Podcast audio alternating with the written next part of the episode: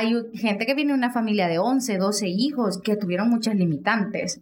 Entonces las mamás ah, tienen que cambiar esa forma de pensar y de hablarlo tal cual, pues. O sea, yo no le veo como Uy, un tema así como, ahora si ya me empiezan a preguntar, si yo fuera mamá y mi hija me empezara a preguntar así como de, mamá, ¿y, qué posiciones hay? Yo fuera como de, no, estaba muy chiquita todavía. No, no, En su momento te lo voy a explicar, le voy a decir Katia. No, tampoco, no creo. No, creo eso, no creo. Eso vos solita lo vas a descubrir, hija. Mira, mi amor, hay libros, hay libros. Hay libros que puede leer, pero yo no voy a ser su maestra en eso. Pero creo que para cuestiones un espacio donde escuchamos y nos escuchas.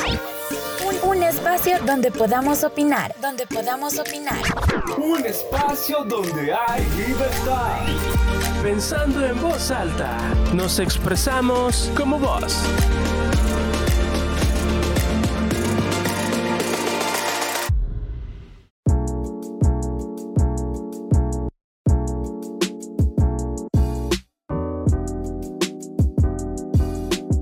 Buenas tardes, buenas noches, buenos días, depende de la hora en la que usted nos esté escuchando. Bienvenidos a un nuevo podcast de Pensando en Voz Alta. Y se preguntarán dónde están los hombres hoy en este podcast. Pues hoy no habrán hombres, sino que estaremos solo puras mujeres aquí bien poderadas nosotras. Les saluda Jennifer Sigüenza, pero no me encuentro sola, estoy con buenas compañeras, así que les pido que se presenten una por una. Hola, hola, ¿qué tal? Como decía Jenny, buenos días, buenas tardes, buenas noches o a la, hora, a la hora que nos escuchen. Mi nombre es Gladys Rosa y vamos a estar aquí tratando temas de mujeres para mujeres. Y también los caballeros a veces tienden a escuchar estos temas. Pueden aprender. Pueden aprender mucho, exactamente. Y como decía ella, no estamos solas, hay más compañeras aquí dentro de Pensando en Voz Alta. Hola, hola, muy buenos días, buenas tardes, buenas noches a la hora que usted nos escuche.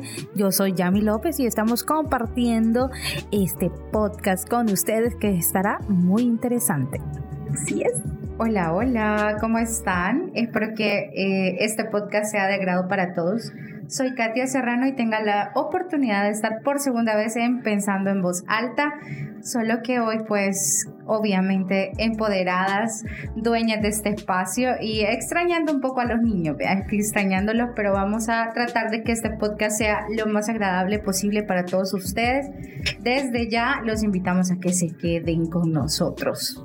Así es, va a estar bastante interesante. Yo digo, quizás vamos a empezar un poco sobre tabús que, que suelen darse en cuanto a la educación, digámoslo así, femenina, eh, que nuestros padres quizás así la recibieron y así nos la transmitieron a nosotras, pero que quizás no es lo más adecuado para estos tiempos de tanta información que, que tenemos ahora. No sé. Ya no, ya no se, ya no son tantos temas tabús porque hoy el internet eh, nos abren los, los ojos y los oídos. Yo creo que hasta los más viejos, pues. O sea, tanto que nosotros, por ejemplo, yo soy de los 80 entonces de los 88, ya casi llegando a los 90, pero fui educada todavía con temas tabús en donde las, algunas palabras que tienen sus nombres técnicos tenían palabras eh, de caliche o palabras populares.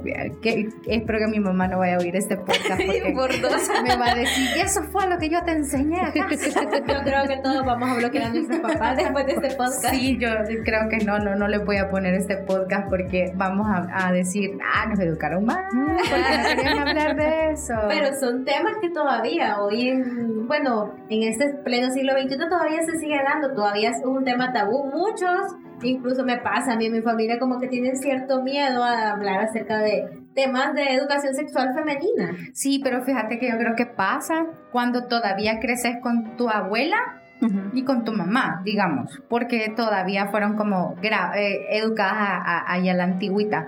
Pero ya con las mamás millennials creo que eso no pasa. Por ejemplo, eh, Yami tiene su hijo y yo no veo que ella tenga así como ciertos temas. O quizás con los niños es diferente. sí, con los niños es, bastante diferente. Bueno, eh, a veces él a mí me sorprende con lo que me dice. sí, estoy aprendiendo. Sí, es que no, no sé, siento que quizás la pena, a mí todavía me da pena hablar de algunas cosas, ya se me quitó, pero eh, me da penita como pronunciar, por ejemplo, pronunciar el nombre correcto de tu parte reproductora, a mí me da pena todavía, porque yo fui como, en cambio de otras, ajá, las de la, esta generación ya les cuesta menos. Y, y sobre todo cuando, eh, por ejemplo, Jennifer que es maestra, tiene que mencionarlo tal cual con todas sus letras. Gladys que trabaja en el área de la medicina, igual. No me llegar así como que con el... no, no, se puede. Ahí no se puede. Ahí hasta se lo deletreo aquí. No, y a veces en escuela es bien complicado porque te llegan cuando das el tema de, reproducción y todo lo demás, cuando ya das los temas y los niños quizás llegan a las casas, mira, hoy aprendí esto y esto y esto, y las mamás se quedan, ¿cómo que no sé qué? Y a veces hasta te llegan a reclamar por el hecho de que ya le estás enseñando eso. O sea, es comprensible hasta cierto punto porque las mamás vienen educadas de, de otra manera, pero pues sí, esos son otros tiempos y a veces los niños, por la misma información que no se les da en la casa, la encuentran de manera tergiversada en otra parte. Exactamente, ah. sobre todo en el Internet que hay tanta información suelta que si vos no sabes canalizarla, esa información puede servir para dos cosas, o para educarte o para despertarte el morbo. Así es. O nos maleducan también, porque hay bastantes cosas que no son como deben ser y creo que para la mayoría de, de chicas creo que cuando, bueno, a mí me, me pasa que las chicas a veces preguntan, me baja mi, mi primer, bueno, me baja la regla, ¿qué hago? ¿Qué tomo? ¿Qué no tomo? Y creo que ahí vamos como que viendo. Y ellas ni saben cada cuánto va a venir el periodo, con qué es esto, cómo dura, ni, ni saben qué tomar exactamente. Creo que ahí creo, en muchas eh, tenemos todavía esa, ese miedo de preguntar con que incluso sabes que llamar por su nombre a tu periodo menstrual. Antes le, te decían... Me vino el viejito. Ajá, me vino, Andrés. eso, a mí mi mamá Oye, me es bien común decir, me vino Andrés o Andrés no me visitó. Preocúpate. pero es bien llamarlo por su propio nombre, eh, vos sentís como, como raro y, y no muchas lo hacen. Ahora yo sí ya lo hago porque se siente como raro decir, ay, es que me ha venido la regla. ¿Y cuál regla? una, una amiga dice, ay, no me bajo la ruler. O sea, ¿qué es eso? Hoy, incluso creo que muchas lo que hacemos, más si tenemos amigos hombres, es decirle, mirando con la regla, no me estés molestando, porque si me siento que no, te voy a tratar mal. Pero no antes vos no podías decir eso. de hecho, decías, ando enferma. Exacto. No, otro tema era lo de cuando quizás le venía uno en la escuela y le decían, hey, pásame una galleta, vos decían. sí, nunca me pasó eso. Llamarla por, por su nombre siempre ha sido una cuestión de como que no, no queremos hacerlo, pero la verdad es que hay que llegar a un punto en donde tenés que llamarlos tal cual porque vas a tener hijos y vas a tener que educarlos. Sí. Entonces, ajá, o sea, por lo menos a mí cuando me vino la primera vez, eh, mi mamá solo me dijo, vaya, te vas a poner esto y ya, murió. No me dijo, mira, se cambia cada tanto, o mira, eh, ahí para... Recuerdo que era una cosa como ladrillo, así súper gruesa esa toalla sanitaria, que yo las odiaba. Pero yo no sabía que en el súper habían variedad, muchas más que hoy. O sea, hoy vos llegás y hay para deportes, para dormir, hay este, para las tangas, para, o sea, para todo. De de hecho hay... Hasta eh, pampers hay ahora para eso te iba a decir, hay pampers para dormir, que bendito el que creó eso. Así en serio, porque vos te lo pones y puedes dormir full, tranquila. Yo me acuerdo que cuando era de la noche yo dormía pura estatua, así como... Así, para que no se manchara nada. Para que en la mañana no encontrar nada, vea, porque vos pues tenías eso. Pero sí, yo nunca en la vida, hasta que llegué a una edad en donde yo ya trabajaba, conocí la variedad de todo. Imagínense, desde los nueve, porque me vino a los nueve, desde los nueve años, ajá, o sea, con la misma cosa qué terrible. Pero ya cuando conocí todas esas, yo dije, wow, no es tan feo que te venga ni tener el periodo, porque hay como ciertas cosas que vos vas cambiando. Sí. Pero por años yo ocupé esas, Saba, me acuerdo, así, pero enormes. Ladrillo es para eso. Sí, es que era tan, ay, yo, ay, no, ya me va a venir. Y ya cuando solo de imaginarme que la tenía que usar, me estresaba. me estresaba. Y a eso de que imagínense que a mí me da una ansiedad por comer cosas dulces. Y todo me hace llorar esos días. Así como que, ah, y mi mamá decía, deja de estar inventando.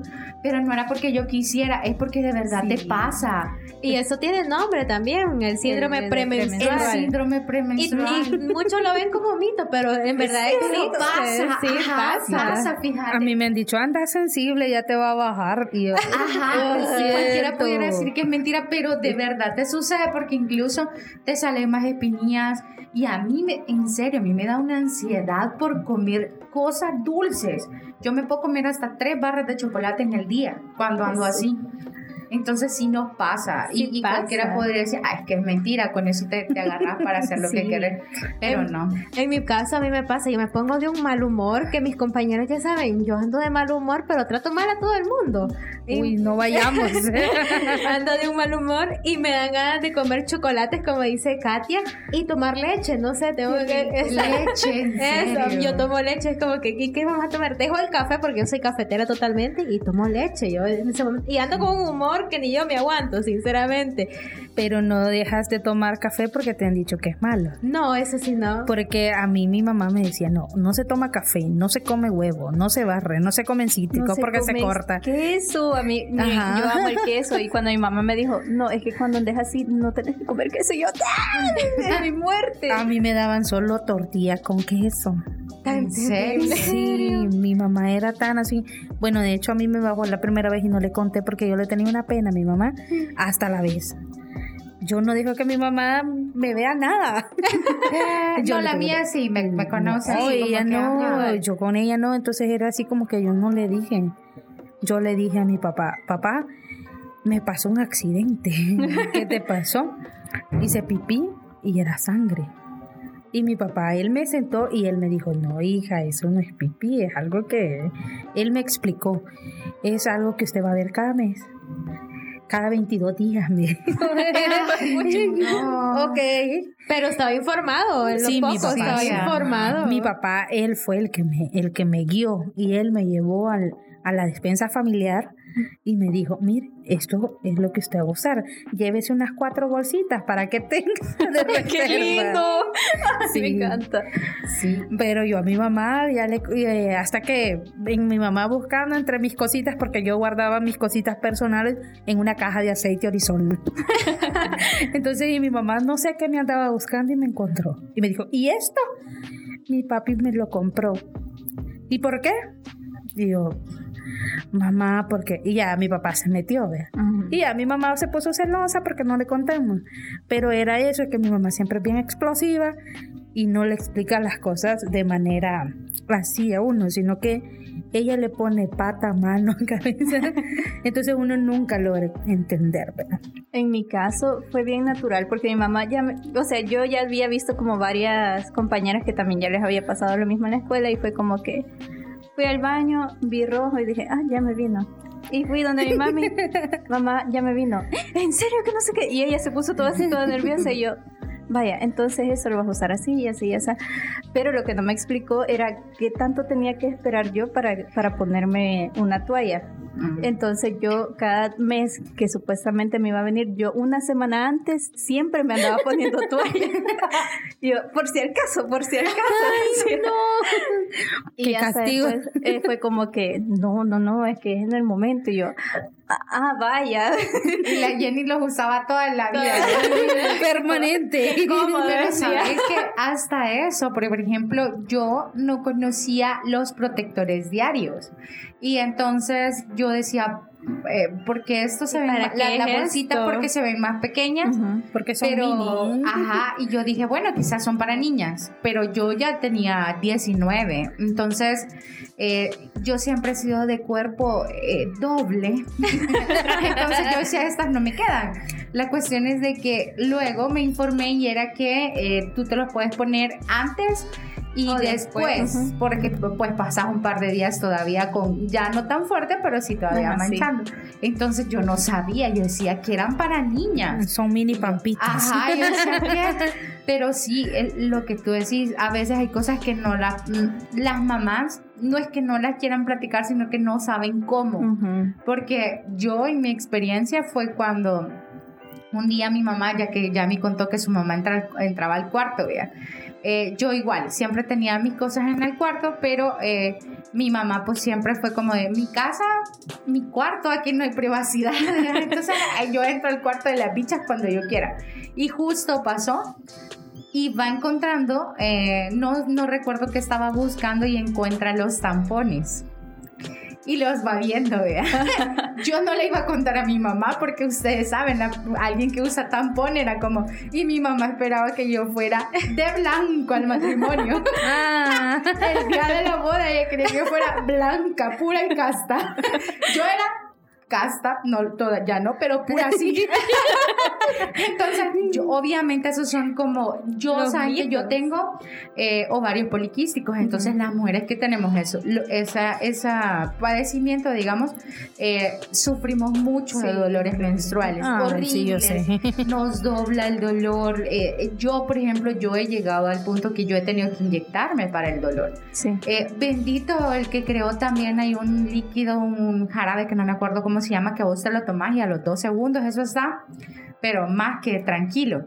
Ahí nos, da- nos pasa el dato. Sí, de, de hecho lo compré en una farmacia La económica. normalina.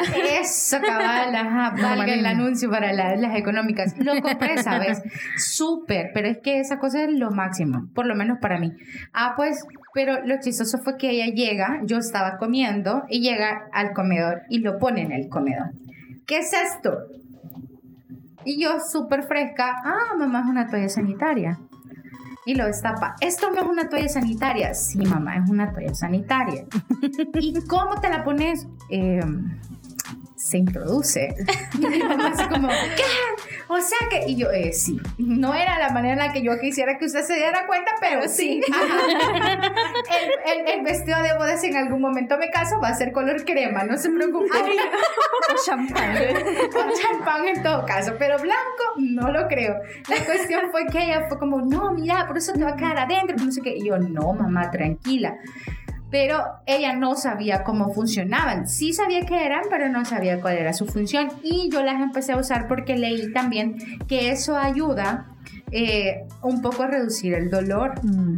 Entonces, como yo estaba desesperada, ¿ve? y no conocía más medicamentos que, que eso, yo decía, ay, no, pero yo no quiero seguirme poniendo esto. Yo los empecé a probar y son una gran cosa porque hasta te puedes bañar con ellos en una piscina y es lo máximo. a mí me dan Entonces- miedo. Lo No, a mí me daban miedo porque como tienen un hilito, que es lo que tú ocupas para sacarlos, pero obviamente hay posiciones en las que te no vas parada ahí, ahí toda cerrada. Uno, no, uno hace mil y una pirueta para, para pero son lo máximo. Ok. Son bastante cómodos. Son súper cómodos. Yo desde que los conocí no los he dejado. Te lo prometo porque son los más cómodos y duran un poco más que una toalla. Mm. Tenés menos probabilidad de sufrir eh, Derrames. Derrames, exactamente. Sabes que yo hasta lo he ocupado con pantalones blancos y no pasa nada. Y la típica, ¿verdad? Cuando nos paramos y tenemos una amiga a la par. Mira, disimuladamente, mira, si me manché. No, con eso no, no tenés. Es más, sabes que yo hasta tenía un problema que yo me sentía como cohibida y usaba blusas largas con los pantalones porque Ay, yo no, no. quería que se me viera bulto. Me Mm, daba sí, es miedo, ajá. Y las ultra delgadas, pues, ay, eso de andármelo cambiando cada rato era como que qué hueva, vea. Entonces me ponía las normalitas y, y me daba como cosa que me vieran el bulto. Pero desde que conocí eso, son lo más. Ay, yo usaba hasta Pampers. Yo bien feliz ando ahí. No, veo sientes algo más cómodo, cabal. Sí. Y como dice Katia, que lo- los mitos. En mi caso me pasó todo lo contrario, porque como yo, yo crecí solo con mi papá, yo no conocí figura materna. Entonces, yo solo tenía a mi abuela, y mi abuela es como que bien hecha la antigua que mi papá. Y yo solo sentía que yo ya había visto todo eso en el colegio, que en algún momento me iba a dar la regla y todo. Pero no fue hasta que una vez yo sentía que me dolía el estómago y yo decía, me duele el estómago, me va a dar algo, dije yo así en mi mente. y no fue hasta que vi al baño y me vi la ropa interior manchada. Yo dije, ¿esto qué? Dije yo así. Pero me acordé que de una clase que habíamos visto del aparato reproductor femenino y dije, me quizás me vino la regla. Y le conté a mi abuela, le dije, mire, me pasó esto, lo otro. Ah, sí, ya te vino, toma, me dice, te voy a dar unas toallas, pero no me explicó cómo ponerlas. A los dos días, mis tías, mis tías han sido como mi segunda mamá y ellas me explicaron, no, Gladys, esto se pone así, aquí, allá. Pero no te habías puesto el pegamento al revés, ¿va? no, nada. Porque yo he escuchado una experiencia que así pasó y yo, no, qué horror. No, pero es que sí, a veces todas esas cosas te hacen falta. Cualquiera pudiera decir, eh, es que mira, así me educaron a mí, porque yo recuerdo que mi mamá contaba que ellas usaban trapitos. Sí, eso me contaba mi mamá también. Trapitos, ¿te imaginas? Que estarlos lavando. No, déjate eso. Es, es- imagínate salís o ibas a la escuela, tenías que andar esos trapitos, o sea, era mucho más complicado. Sí. Entonces creo que a veces las mamás, por eso es que no te cuentan todo como a detalle. Y obviamente no hay un manual pues para ser mamá, Sí. mucho menos de una mujer. Creo que ser mamá de un hombre solo se lo contás, no es como que lo vivas. Y en cambio ser la mamá de una niña sí es más, más complicado. Sí, fíjense que a mí me pasó algo eh, similar a lo de Katia con los tampones, pero yo con la bendita copa menstrual. Ah. Porque a mí las toallas siempre he usado y me irritan. Entonces es como que, no, ya tengo que cambiar. Pero igual, o sea, se lo oculté a mi mamá porque, pues sí, va, no, iba a vaya a querer. ser. el que ponen el grito en el cielo. Entonces yo la empecé a usar y todo bien, pero de repente mi mamá una vez me la encontró y yo como que, ay, Dios mío. ya me tocó confesar. Sí, y fue como que, Ale, ¿y esto cómo se llama? Ah, copa menstrual. ¿Y para qué es? Me dice. Ah, es para. Y ya le expliqué todo.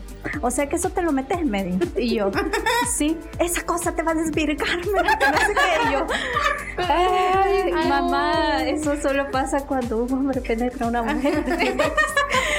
y yo, ay, bueno, en fin, hasta que después me la miraba y era como que, ah, ya vas con eso, me decía. Y yo, sí, ya, ahora ya no me dice nada. Pero, pero sí, o sea, o sea, que yuca, no tener como esa confianza tanta con tu mamá, más que es como la figura que, que más representa como la que tendría que tener un poquito más de confianza.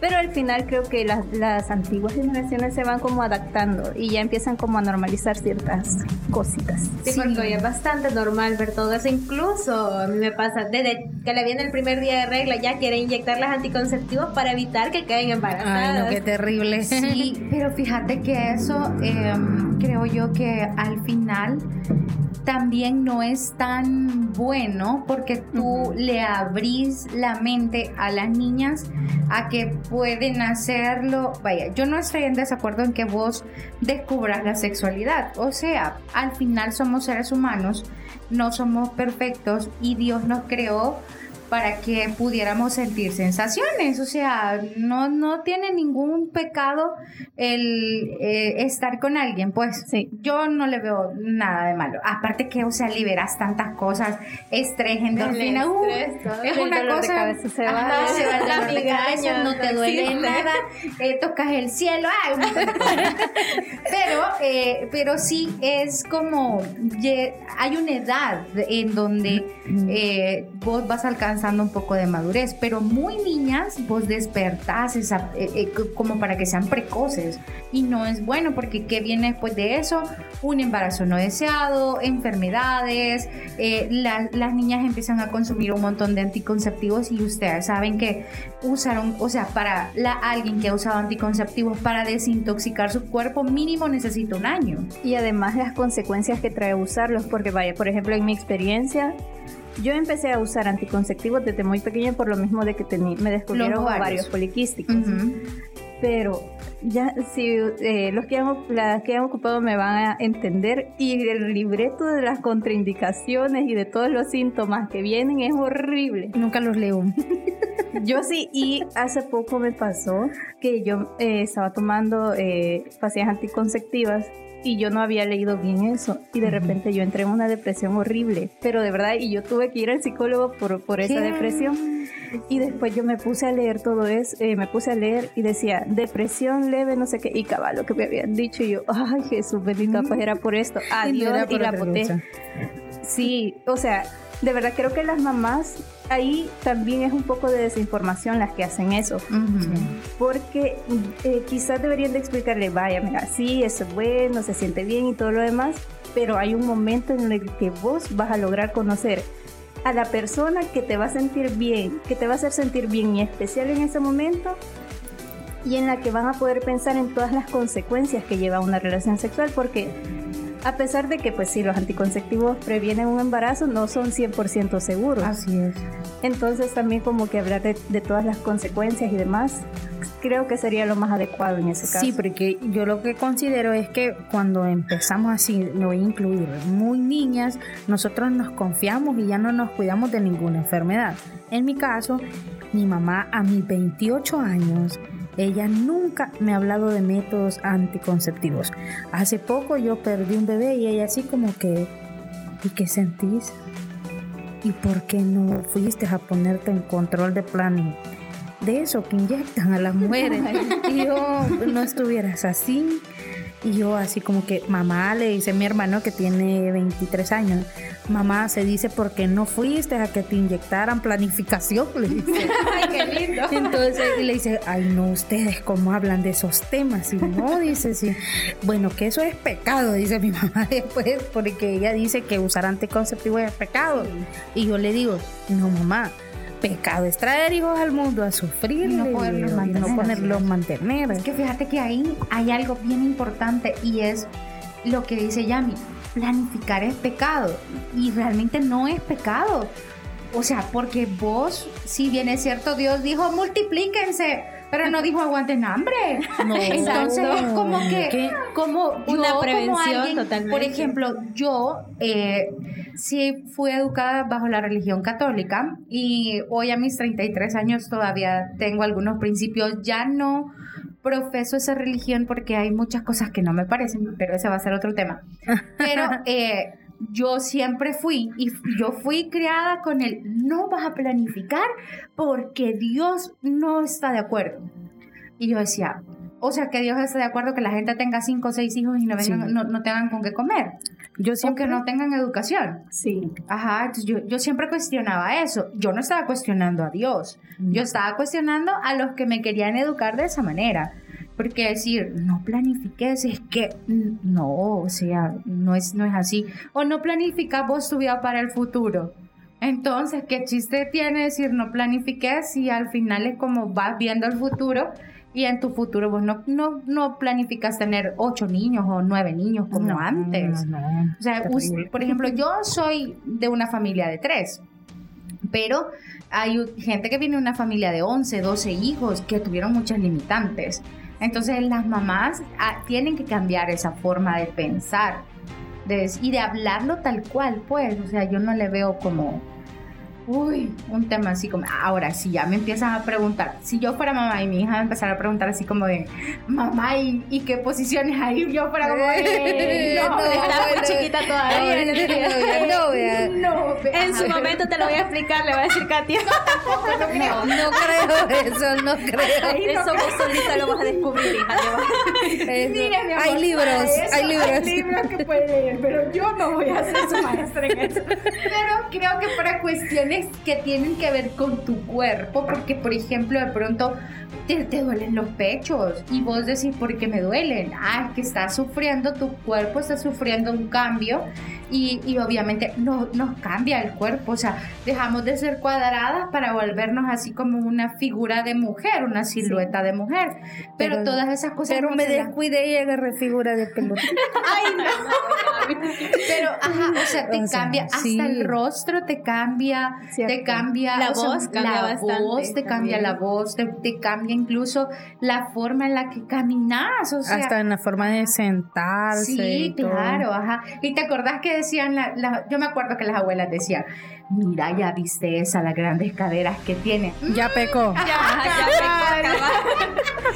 Ya pecó. Y yo era, yo en mis tiempos de juventud, como era bien gordita, yo tenía muchas nalgas. Y yo decía, ay, que mi abuela no me vaya a ver porque va a decir, esta ya pecó. Y yo, nada que ver. No, yo llegué púrica hasta mis 18 años.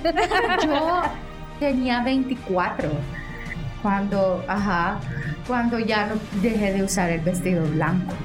No, yo lo dejé de usar porque me obligaron, no fue porque yo quise. Ah, ok. Pero yo, de haber querido, llegué a los 28. A los 28. a los 28 Sí, yo tenía años. 24 y sabes que era bien yuca porque este pues sí, eh, eh, eh, no, no te creían, no te creen cuando vos decís, no, nunca, nunca, los nunca. Cabal, te- no creen. No te creo. Yo, es verdad, en serio. Y eso pasa cuando uno tiene a veces una relación muy larga. Por ejemplo, yo con mi novio ya llevamos más de cinco años. Yo no llevo la cuenta, pero sí ya llevamos más de cinco años de novio. Ajá. Entonces, Y ya pecaron. Ni modo. por eso yo no quiero que este podcast lo escuchen familiares. No apto para familia. Este, eh, vaya, por ejemplo, en bachillerato se daba. eh, y siempre me preguntaban, ¿no? ¿Y vos con tu novio cuántos años llevas? Ah, como tres años, les decía yo. En ese tiempo va. Y ya me dicen, no, les decía yo, pero ¿cómo vas a creer que vas a durar tanto con una persona y no has hecho nada? Que no sé qué, se supo, ya le diste algo, ¿verdad? Que no sé- y así te- te pasa- y Pues eso es lo que uno- estoy esperando. No, todavía no nada, pero eso siempre suele pasar. A mí me pasaba igual en bachillerato. to- Yo en bachillerato era bien gordita, además que ahora. Pero en bachillerato todas mis amigas como que ya, yo ya, ¿y vos para cuándo? ¿Y vos para cuándo? Ajá. No, yo, yo mis estudios les decía, yo me voy a enfocar en mis estudios y después voy a ver. Y llegó un momento que, que empecé a tener novios y todo, hasta que se me dio como a los 22 años y... Ay, nadie- Perdiste el vestido. Y blanco. vos, y vos así. de Nadie me creía. perdido. Esto, era, dije yo, no, hombre, porque me tardé mucho, dije. Porque nadie Bueno, porque nadie me dijo. Hasta el dolor de cabeza perdí totalmente. No, dije yo. Vos sufrías de migraña y ahí se te quitó. Ahí se me quitó la migraña. El estrés del estudio. Sí, mira, es bien, es bien difícil porque, por ejemplo, eh, son temas que no puedes tocar con tus, con tus mamás, a veces porque se vuelven temas tabú, o por ejemplo con gente de tu familia, no, no solamente O con tu en mi mamá. caso, con sí. mi papá, porque Ajá. yo con mi papá es como que no, yo con la que tengo confianza es con mi tía, con una tía, y ella es como que ya, y con él, y, y- y como lo hace, me dice, hasta eso. Mira, sabes que mi papá creo que llegó, yo llegué como a los 30 años y mi papá pensaba que, que yo, eh, la mujer era puricasa. y esa mujer, pero no recuerdo cómo fue un día que tocamos un tema entre mis primas en la familia. Y ahí se dio cuenta, el pobrecito. y yo dejé de ser su consentida. Pero por 30 años mi papá pensó, mi hija, bien linda ella.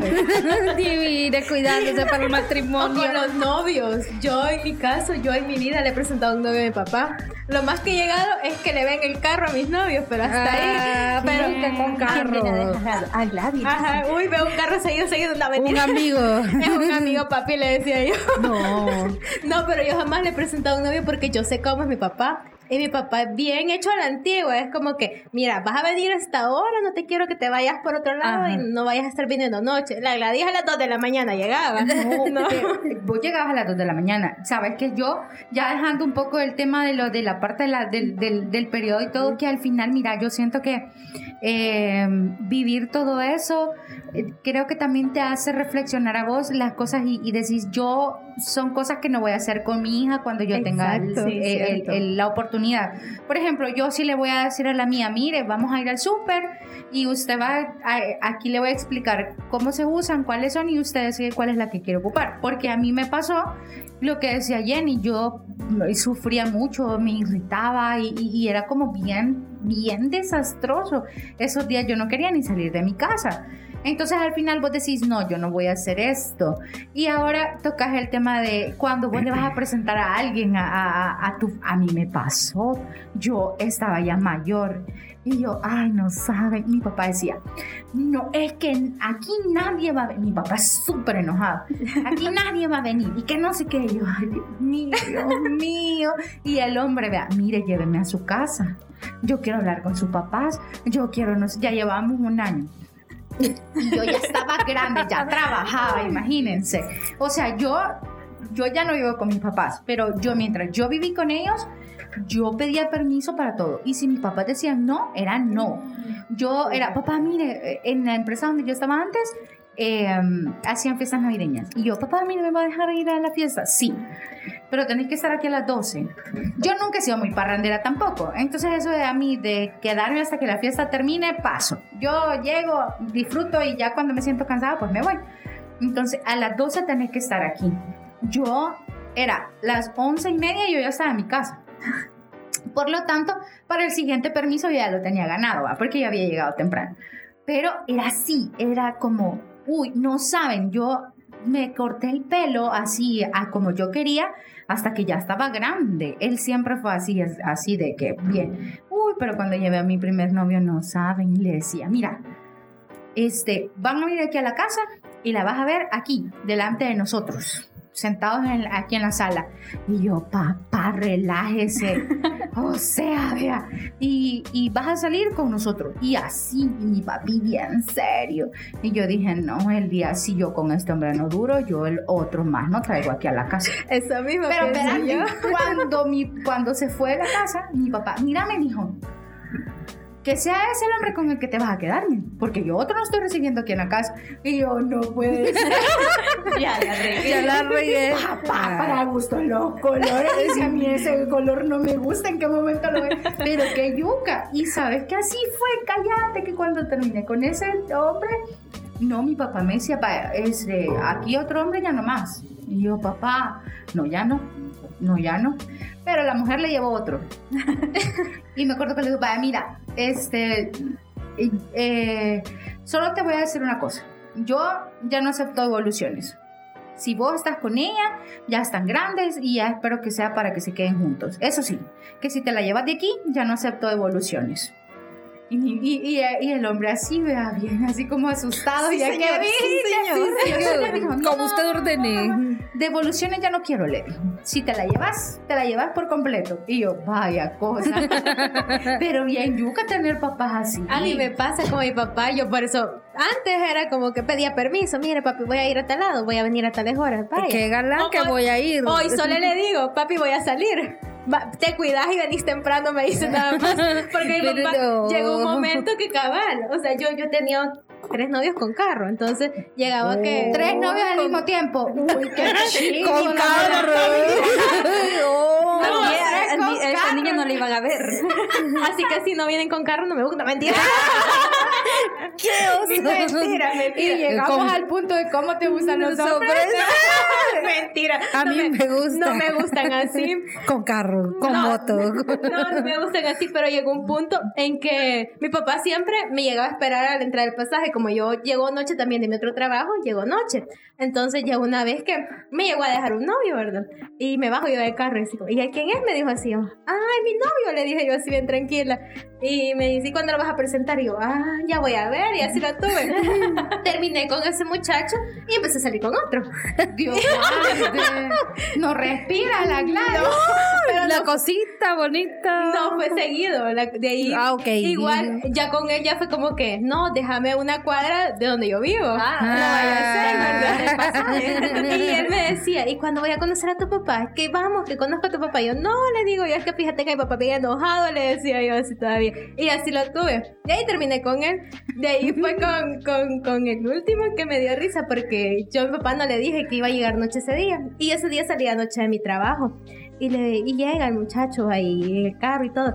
Y no andaba polarizado los vidrios. Entonces lo vio mi papá. Te vio dando un beso. Y me dice papá, ¿y vos con quién andás? ¿Y que no andabas con el otro? Y yo, no, yo terminé con él hace Papá, esta es la segunda reposición. No, y mi papá de esa vez, pero enojado. Y seguí con ese muchacho. La otra vez eh, le, le comenté que iba a salir con él, que iba a llegar noche, pero venías antes de las 10, me dijo. Se llegaron las 2 de la mañana y no aparecía. Llegué a la casa y todavía me acuerdo que mi papá me, me- yo así como que, papi, ¿qué fuera esto? Y mi papá ya estaba dormido. Lo peor que le había puesto llave a la puerta. Yo andaba llave, pero le había puesto pasador a la puerta. Ah, y esta niña duerme afuera ¿Y hoy. qué hago? Dije yo así. Y le habla. Estaba, estaba enojado. Estaba enojado mi papá. Y eso fue así como dos años, tres años creo. Era enojado mi papá y yo. Así que le empiezo a marcar. Y o sea, no iba a gritar porque me daba pena gritar que estaba afuera, ¿verdad? ¡Papá! sí, y solo Y a las 2 acuerdo- de la mañana y todos los vecinos. no, y lo peor que, que yo se había ido y yo como que hice, se regresa. así. Más que le daba miedo irme a dejar donde vivo porque bien miedoso. Entonces me dio risa porque yo, papá, le decía así y le empecé a llamar hasta que se despertó y me va a abrir pero enojado. Ese día, ese día no me habló, no me dirige la palabra. Pasó casi una semana así, no me dirigía la palabra. Y a la semana volví a salir, pero le llegaba ya más temprano, y no llegaba a, a las 12, y me quedaba como a las 12, 11, 12. Pero mi papá es enojado. Yo no lo aguanté así como, no, papi, es que es un amigo, le dije al principio, después ya no era amigo, ya no me creía. Mi mamá nunca le, nunca. Sabes que yo cuando iba a salir, este, me inventaba las, a- algo del trabajo o algo. Donde yo trabajaba, trabajaban de, habían turnos de noche. Y yo me le decía, mamá, a mí me toca turno de noche. Y había hecho el, el trabajo en la mañana. y, y mire, me tengo que quedar un ratito, le decía. Y así era como yo lograba salir, pero nunca, yo con ella nunca tuve la confianza de decirle, voy a salir. Yo, bueno, yo a mi mamá solo, a mis papás solo les presenté un novio cuando tenía 26 años. Ya después de lo de Memito. Lo de Memito es un tema aparte que no lo vamos a tocar hoy. Pero yo les presenté un novio cuando tenía 26 años. Mi papá lo sentó y le dijo, ¿en qué trabaja? ¿A qué, o sea, qué se dedica? ¿Ha estado casado? ¿Tiene hijos? Sí, fíjese que yo estoy separado. tengo- Váyase, le. Ay, Jesús bendito. Yo no quiero, le dijo que a mi hija aquí? por allá le digo, le vayan a agarrar del pelo, me la maltraten por andar con un hombre así. Bueno, eh, dos años de, tres, casi tres años después, o sea, ahora mismo, usé otra técnica. Me acompañé primero para presentarlo. Para que ya no le Allá para cuando me vieron el fin de año yo fui llegando con mi pareja ¿verdad? y me dijo mi mamá, ¿y él quién es? Nos estamos conociendo y me invito, no mamá, ya viven juntos. No funcionó eso. Ay, no. Pero bien divertido, porque yo ocupaba la técnica de Katia. Bueno, hoy ocupo la técnica de Katia. Que salgo y le digo, ah, no, ando con tal amiga. Y como que esta es la amiga. Ah, no. fíjate que cualquiera puede Ayuda decir, bastante. porque mienten, pero es que llega un momento en el que vos tenés que, que, que mentirles porque son demasiado cuadrados. Yo te digo, o sea, yo como dos o tres veces la hice así. Mi papá es así cuadrado. Ajá. Mi papá ni va a escuchar el podcast, pero si lo quiere escuchar, lo siento. Nada, que sí lo Te amamos. A papás así. No, ya la mía ya, la, la mía no es tan tecnológica, entonces ella no. A menos que sea música de Camilo Sesto, creo que no escucho otra cosa. Ah, No le vaya a poner fondo de Camilo Sesto. Y de Marco Antonio Solís, por si lo oye mi papá. No, pero a mí sí me ha pasado. Entonces ya llegué con él y ya dice, le dice mi mamá. Ahí fue mi mamá, le dijo. Bueno, y usted le dice, ¿en calidad de qué ha venido aquí? Le. Ah, caray. Y le dice, es que Yami y yo somos novios. Ay, ¿cómo es eso que son novios y viven juntos? Hay algo que yo no estoy entendiendo, le dijo mi mamá. Pero bien, le dijo, eso no nos va a echar a perder la fiesta de fin de año porque es la única temporada en que ella viene aquí, le dice. Entonces, y ya después, pues ya, ya se fueron conociendo y ahora yo creo que hasta lo quiere más a él que a mí. No, Pero bueno, por lo menos en mi caso, con la pareja con la que estoy, es el único novio que he tenido en toda mi vida. Oh. Entonces, eh, yo empecé a andar con él desde como los 14 años.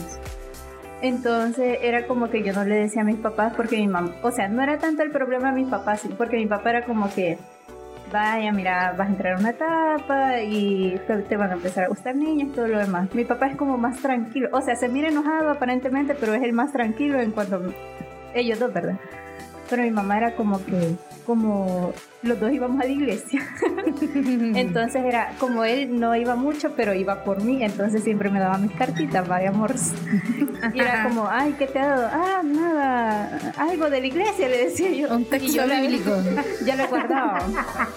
Y Entonces, sacaba la Jenny, el, el amor todo lo puede. y miren, vaya, después, bueno, pasó un montón de tiempo y él llegaba siempre a mi casa. Y mi papá, eh, a él le gusta tomar, ¿verdad? Entonces llegó una vez y eh, Diego, Diego se llama mi novio, quería invitarme al cine. Entonces ya le fue donde mi papá y los tres estábamos sentados bien de acuerdo. Y mi papá andaba algo tomado. Va. Ustedes dos andan, ¿verdad? Y yo, y él y mi novio. En el dijo, ¿por camino del Señor. Caminando con Cristo. Entonces le dijo, no, nosotros solo nos estamos conociendo porque yo no quería que le dijera que, son, que éramos novios por la misma situación. No, me es que a mí no me dan paja. Ustedes dos ya andan. Y ya me, ya me habían dado el permiso para ir al cine. Desde, el permi- desde la vez que te di el permiso para que fueras al cine con ella, te he dado permiso de que andes con ella. Solo que cuidárame. y yo, ah, qué linda. Pero fue la cara de mi mamá cuando escuchó eso y fue como que. Ay, qué bonito. Y después me dijo, le dijo a mi mamá, a mi papá toda enojada. ¿Y vos por qué le andas dando permiso a la niña? Que no sé qué, que no sé cuánto. Esas cosas no se dicen en este estado, que no sé qué. Ay, Pues, cuando se dice la verdad. Así le pasó a mi papá. Los niños y los borrachos dicen la verdad siempre. Así ya de fue. ahí, yo con los permisos no tengo problema. Yo, literal, mamá, voy a salir a tal lado, a tal hora, me voy. O sea, antes sí era como de, mamá, fíjese permiso. que me ha invitado a tal lugar, ¿puedo ir? Ya ella me decía sí o no. Depende con quién lo hubiera. Ahora yo digo solo, mamá, voy a ir a tal lado y va, adiós. Me Fíjate ahora que, cuando vengo. ajá, es bien yuca porque yo te digo, yo llegué a mis 30 y yo tengo un año de haberme salido de la casa de mis papás. Y yo llegué a mis 32 y yo pedía permiso. En serio, y si mi mamá decía no, era no. Y si mi papá decía no, era no. Y, y era como...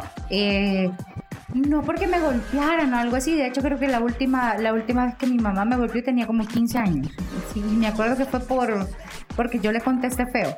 Eh, pero sino por el hecho de estar ahí como que está en mi casa, estas son mis reglas, no sé qué. Entonces yo, como yo quería ser una mujer independiente, eh, dije, bueno, es hora de salirse. Pero yo dije, ah, cuando yo salga de mi casa, yo voy a ir a una disco, yo voy a ir a hacer... el- ay, Dios, son las 10 de la noche y yo estoy pensando qué voy a hacer el siguiente día de almuerzo. O sea, de verdad que fue como nada de lo que yo soñaba, lo he hecho. Entonces era como, ¿y cuál es la diferencia de vivir con tus papás? Ah, que puedo salir, pero no quiero. Esa es la diferencia. Exacto, bueno, a mí me pasaba lo mismo hasta que me echaron ese novio. Yo ese día, porque Memo todavía vivía allá. Es que Memo ha vivido por temporadas con mi papá, con mis papás. Entonces era como que, mamá, ¿puedo ir? Sí, pero llévese al niño. El chaperón era yo. Ah, y yo, mamá, voy a ir a tal, tal no van a ir al de la M. No, y siempre llévese al niño. O a mí me gusta mucho, me gustaba, hoy he dejado todo eso de un lado, e ir a ver partidos de fútbol. Entonces era como que llévese al niño. Y le decía a mi papá, sí, pero ya viste cómo ella se emociona, cómo grita y todo. Que el niño aprenda. Que el niño grite Sí, que también. el niño grite. Y íbamos, él con la camiseta del Barça y yo con la camiseta del Madrid. Íbamos llegando después. Y mi mamá hasta me olía para ver si yo había tomado algo. Y yo, no, mamá, si ando con el niño. y era así como que... Lo puedo dejar perdido. Ajá. Y todavía mi mamá me- a veces me llama como a las 10 de la noche. ¿Dónde estás? En la casa, mamá. Y Jorge, dormido. Ah, y el niño, ahí está, mamá. Y yo creo que no le basta porque 20 minutos después, ¿dónde estás? En la casa, mamá. Sí, y, fíjate que son temas bien que vos deberías de hablarlo tranquilamente y natural, sin necesidad de tener que mentir, pero siguen siendo temas tabú. Sí, porque tenemos un claro ejemplo. Voy a mencionar algo aquí. Mi hermana. Mi hermana tiene 21 años y tiene dos hijos. Y ella, los dos hijos, los llevó a casa con mentiras. Con mentiras, porque mi mamá nunca tuvo eso de decirle, mire hija, usted tiene novio, usted vaya, nosotros tenemos una prima que es promotora. Y mi mamá nunca nos dio esa, esa información de decir, hay métodos anticonceptivos. La confianza para hablar de eso. Vaya, ahora yo le he dicho a mi hermana, mira, inyectate, vos, si no es ni cara en la farmacia. Saben que cuando yo descubrí que tenía ovarios poliquísticos, los ovarios poliquísticos normalmente son por, her- por herencia. Entonces, del lado de mi papá, todas mis tías, todititas, tienen ovarios poliquísticos. De hecho, hubo una de ellas que perdió varios hijos por eso mismo. Entonces, pero yo tenía 18, creo. Sí, 18. Cuando de pronto, eh, un mes no me vino. Pero yo dije, ah, ah, no pasa nada. El siguiente, ajá, porque mira, yo desde joven he sufrido esos dolores que yo a veces hasta me dan ganas de ser niño, te lo prometo, porque son bien fuertes. Entonces se llegó el segundo mes y tampoco me vino. Y yo, Dios mío, vea. el tercer mes y no me vino, pero yo no le había dicho a mi mamá. Me preocupó el tercer mes y yo vine y le dije, mamá, no me ha bajado. Ya tuviste hombre. no. Jesús del huerto, dije yo, ¿y aquí qué pasó? Bueno, mira, fue la lebreste porque no es que vos a saber qué has andado haciendo y sufrí una de las mayores humillaciones de mi vida. Mi mamá me llevó a donde una doctora porque mi papá, también cerrado, le dijo, mira, si esta muchachita, anda a ver si todavía es una niña, si esta muchachita no es una niña, me le das la calle. y aquí está el dinero para que vayas. Y cabal me llevó mi mamá a donde una ginecóloga, en el Profamilia, me acuerdo. Vino y ella literal llegó y le dijo, miren, quiero que me haga una prueba para saber si mi hija sigue siendo virgen o no. Yo, en serio, niña, se los prometo, yo estaba que quería que me tragara la tierra. Qué pena. Ajá, pero ella, y ella me llevó, obligada me llevó. La doctora vino, la sacó del consultorio y me dijo, mira, vos ya, yo no.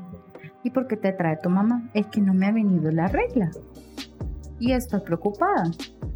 ¿Y ya has tenido pareja? Y yo no, niña, sí, o sea, yo ni novio había tenido, mucho menos un beso. a menos que sea el Espíritu Santo, ¿verdad? Yo no dejaba que me besaran porque pensaba que me iban a embarazar. Ajá. En serio, Fíjate, se lo juro. y yo como, nada que ver. Y en ese entonces estábamos en una situación en mi casa bien difícil, mi hermano estaba pasando por una enfermedad. Yo me hacía cargo de mi casa, o sea, yo no tenía mente para otra cosa. Obviamente mi mamá dudó porque ella casi no pasaba en casa, entonces dijo, está agarrado zumba y, y vea, pues me llevó. Y la doctora la llamó y le dijo, vaya, mire, ¿usted confía en su hija? Sí. Entonces, ¿por qué está dudando? de- No, es que mire, y ella le, le explicó que yo pasaba mucho tiempo sola, es cierto, yo pasaba semanas yo sola, en la que ella se iba al hospital y yo me quedaba con mi otra hermana y, y mi papá llegaba super noche. Entonces, yo tenía toda la libertad del mundo. Pero mi, mi cassette no era ese. O sea, yo estaba preocupada por otras cosas. Y le dijo, no le voy a hacer la prueba. Yo, por lo que ya me ha contado, eh, creería que está sufriendo de ovarios poliquísticos y le vamos a hacer una ultrasonografía para que usted lo pueda ver. Y ahí fue, la, la doctora me hizo la ultra y va saliendo que yo tenía como que vos habías, com- como que yo me había comido un poco de maicillo, niña, un montón de volados ahí bien. Sí, un montón de quistes, pero llenísimas, la- la- todo. Entonces, mire, le dijo, por eso es que ella está pasando por eso. Y yo ya le iba a decir, ajá, ajá, ¿quién cree que está embarazada? Cuéntame, cuéntame, pídame perdón, pídame perdón. Sí. Pero, pero yo tuve que pasar por esa humillación. Fue de las humillaciones más difíciles que yo he tenido porque que tu propia mamá dude de vos es como, vea, o sea, yo entiendo que eh, ella ya había visto que muchas de mis compañeras a mi edad ya habían estado con alguien y yo estaba rodeada de ese tipo de personas. Yo, obviamente, yo vivía en Soyapango, entonces vos sabes que ahí pues eh, a- encontrar de todo tipo de gente, ¿verdad? desde gente trabajadora y honrada hasta lo peorcito, pues, pero era lo que había y, y era donde a, a mí me tocó crecer. Y yo orgullosamente digo, yo soy del Bronx y soy de, la- de las poquitas que, que no, que no hemos tenido. Sí, yo soy de Soya Bronx y a mí eso no me da pena decirlo. Pero obviamente yo crecí entre esos. Muchos de mis compañeros de colegio eh, pues siguieron malos pasos y o, o ya no están o están en otra, en otra En otro lugar. Exactamente, entonces yo entendía, pero es bien difícil que tu mamá no te entienda esa parte. Entonces a mí sí me tocó y eso era un tema que dos meses yo pasé sin decirle nada a ella porque yo tenía miedo de su reacción. Imagínate hubiese sido algo más grave Ujú. que hubiese pasado. Sí. Entonces ahí donde vos decís, estas cosas yo no las voy a hacer cuando yo sea mamá. Porque uno ya ha aprendido, ya conoce Sí, miren, con- todo. yo voy a seguir con mi hermana, porque a mí esa niña, le digo que yo la admiro. Llegué yo, yo normalmente no visito a mi mamá seguido porque ella vive en Aguachapán, ¿verdad? Entonces, yo fui para mis vacaciones de agosto. Llegué a tipo 6 de la tarde y vi a mi hermana así de perfil y ella es flaquita. Y le vi la panza. Y yo le dije, mamá, la Lore está embarazada. Ay, no. ¿Cómo va a creer si la niña no sale que la niña es? Ay. Mamá, la Lore está embarazada. Usted solo inventando anda como ve la cipota bonita, que no sé qué. Mamá, yo le dije cuatro veces. la Lore está embarazada. Pero ella no creía y yo le dije, aquí está el dinero y vaya a hacerle una prueba de embarazo mañana. Allá por el parque, la Asunción se llama el parque de Manchubán, hay un laboratorio con la muchachita con 14 años. Vaya a ser. Y si ella no está embarazada, le dije, me pega 10 hinchazos por andar inventando. por andar levantando falsos. Ajá. Y si ella está embarazada, le dije, usted me pide perdón por dudar de mi palabra. Le dije. Bien digna. Ajá. Y dicho y hecho. Ya estaba yo de regreso en el trabajo cuando ella me llamó llorando, tenía razón. Ahora, ¿qué voy a hacer? Yo le voy a dar a la calle, la voy a ahorcar, le voy a hacer no Va a sé ser qué. abuela, le dijo la qué, Yami. qué sinvergüenza, qué descarada. ¿Cómo me pudo hacer esto, mi niña? Que no sé qué. Y ya yo, no, mamá, tranquilícese, es normal, mire, que no sé qué. Mire, si ahí tenemos a Memito, ya ella va, a- ya va a tener con quién jugar. Sintámonos dichosas de eso, que el niño ya no va a estar solo. Y así, pasó el primer embarazo. Lo chistoso fue cuando le dieron el alta en el hospital. Yo tuve que llevar una constancia de salario porque me la quería quitar el ISNA. Sí. Entonces yo firmé para que ella saliera del hospital y yo me comprometí en darle de comer y en darle estudio. Por Para- ser menor de edad. Para no hacerles más largo el cuento, yo la puse a estudiar.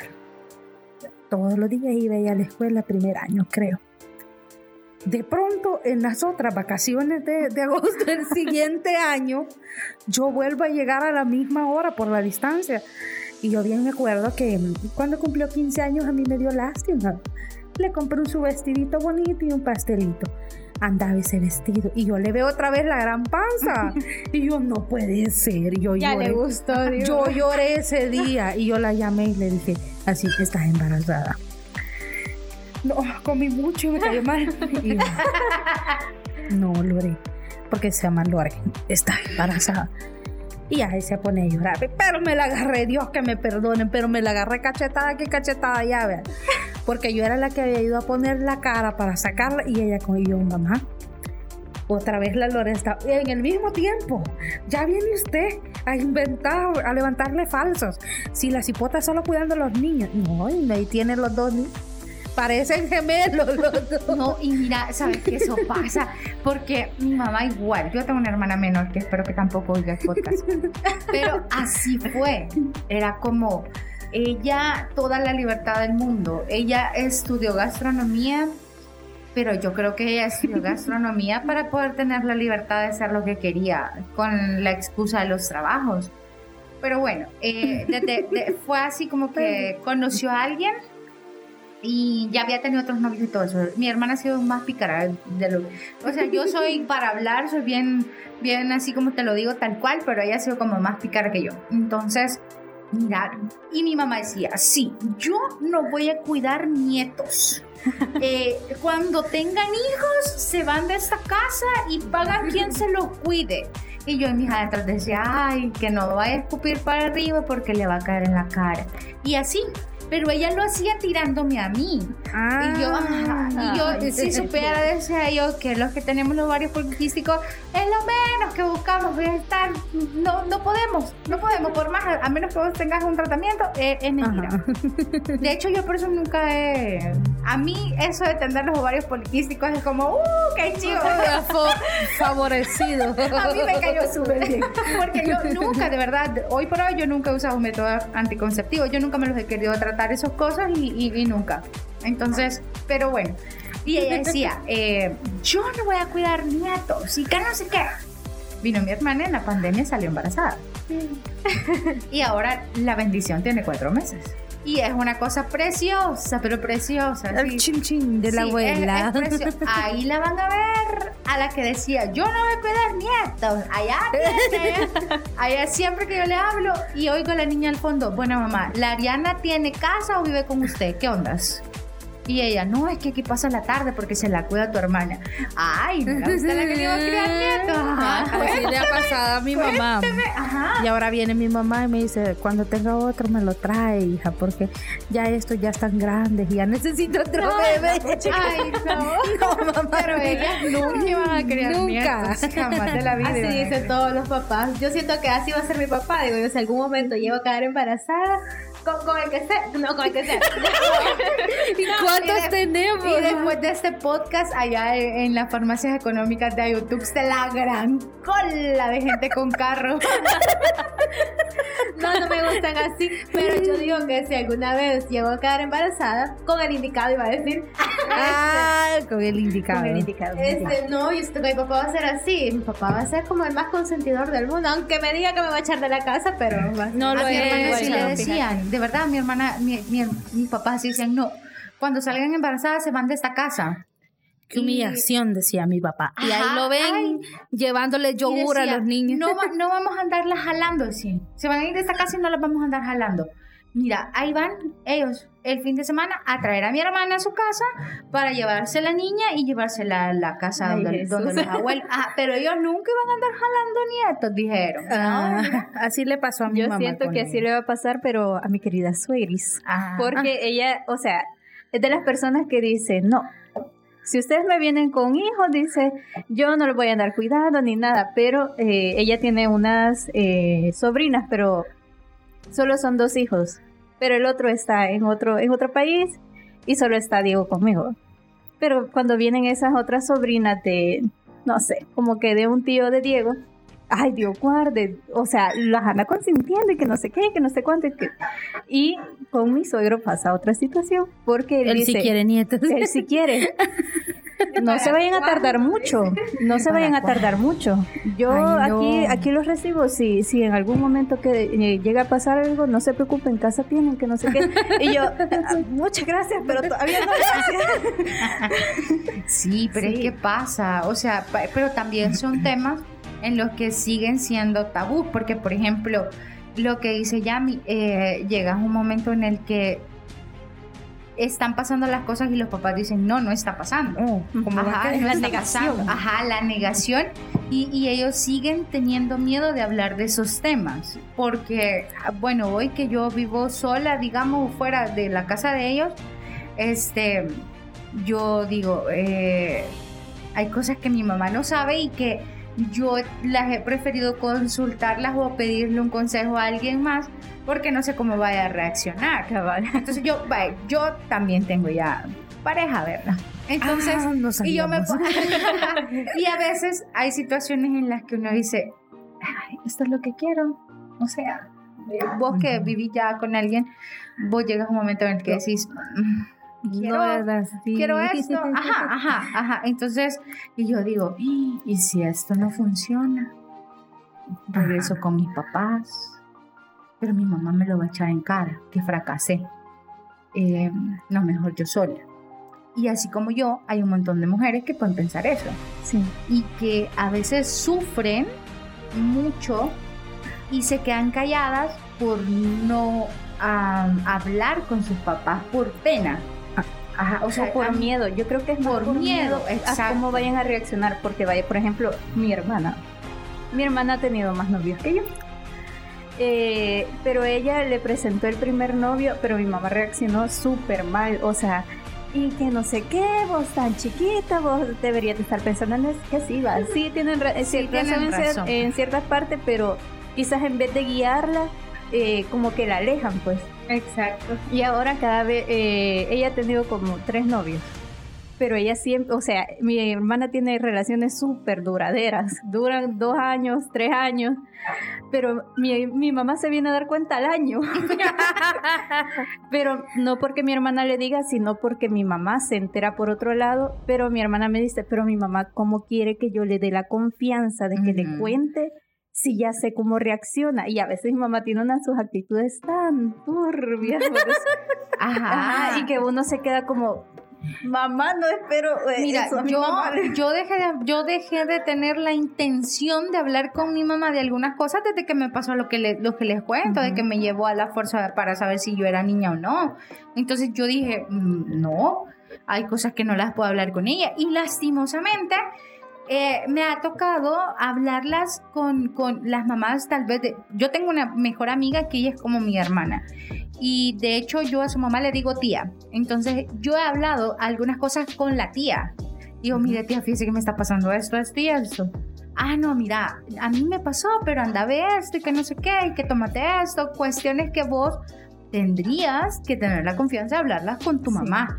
Pero siguen siendo tan cerradas esas, esas situaciones que al final no te permiten confiar por realmente creo yo que ellas te podrían dar un buen consejo y, y un consejo acertado pero te toca buscar ah, consejos por Sí. otro lado Y de repente vienen y a veces llegan a reclamar. Te dicen, no, ¿y por qué no me contás? ¿Y que Ajá. por qué que no me tenés confianza? Que no sé. Y uno en la mente, no, no te Eh, tengo no. confianza. Mejor se va a buscar los amigos. Yo en mi trabajo, bueno, tengo la dicha de que por lo menos tres ya son mamás de mis Y es como que tal cosa, les pregunto a ella. Ahí tengo una que me viene regañando que por todo, que, que tengo un novio. No, es que Gladys ese es que no sé qué. Yo así, no, pero no, no es, no es él. es- No, No. pero ella, ellas al fin y al cabo terminan aconsejándole a uno de las cosas que quieren Que que, ellas no ya han vivido, Ajá, que ajá, ya han vivido. Pero Así también sucedió una cosa. En mi caso, mi mamá me dijo, vaya hija, ya se acompañó. Ese es el hombre que usted eligió. Aunque él le grite, aunque él le pegue, ese hombre es el que usted eligió. Mire yo con su papá, tantos años de casado, mire, él ha tenido otras mujeres y yo nunca, y yo, no mamá, ya no son esos tiempos. Él me levanta la voz eh, o él me levanta la mano, aquí se fue. Y me dice, sí, pero ¿qué va a decir la gente? ¿Qué importa lo que diga la gente? Lo que importa soy yo. Entonces, eh, yo a lo que quiero llegar es que no siempre es, es una buena opción pedir un consejo de ese tipo, ¿verdad? ¿Por qué? Porque yo esperaba que mi mamá me dijera, mire hija, qué bueno, me alegra que usted haya elegido, o qué sé yo, pero que ella venga a, a- a hacerme la idea que yo sea como una sumisa, se podría decir. No, porque ahora ya no estamos en los tiempos en que uno va a hacer lo que el hombre dice o no vas acá porque el hombre dice.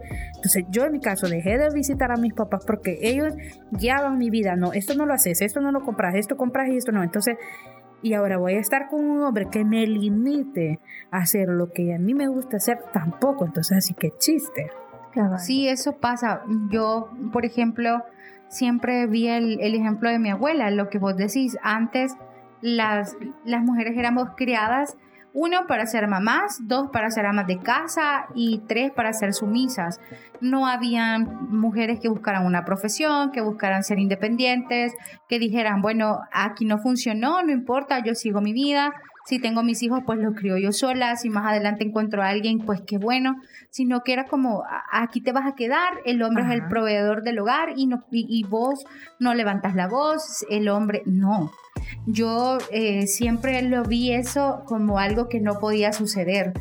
En mi casa, eh, mi papá fue como quien hizo sus picardías y supo hacerlas, pero yo llegué a un momento grande en el que yo se las descubrí. Igual que yo. y mi papá dejó de ser mi héroe. porque mi papá era todo para mí. ajá. Todo. Mi papá era, uff, el hombre perfecto. Pero yo se las descubrí. Y quizás lo que más me dolía era la fachada de señor irreprochable, que vos no le podías decir nada porque él, es, Él era un 10 ejemplo. en el camino del Señor, decía él. Entonces, pero yo sabía que mi mamá lo sabía. Y yo decía, ¿qué onda acá? o sea, ¿qué pasa? o sea, Eh, y mi mamá con su profesión, porque mi mamá es maestra, y mi mamá con su profesión, yo decía, hey, reaccione, reaccione, pero el miedo a tener que empezar de nuevo. Ajá. Pero te lo meten a vos porque a mí me dijo cuando yo salí de mi casa y yo ya había tenido una relación de cinco años. Pero yo en esos cinco años nunca les hablé de que yo me quería ir a vivir con, con, él, con él. Nunca, ni de casarme ni nada. Cuando yo tuve esta nueva relación, eh, como a los cinco meses, nosotros decidimos que queríamos vivir juntos. Y él llegó a mi casa y le dijo, vaya, miren, nosotros queremos vivir juntos. Mi mamá se escandalizó. Oye, ¿por qué no se casan? No, mi mamá en el momento ya no dijo nada. Fue como, ok, ya lo decidieron, mi papá dijo lo mismo. Pero mi mamá empezó, mira, este, si te vas a ir a vivir ya con él, si las cosas no funcionan, vas a tener que hacerle frente porque eh, con otra persona, o sea, eso no, no es correcto.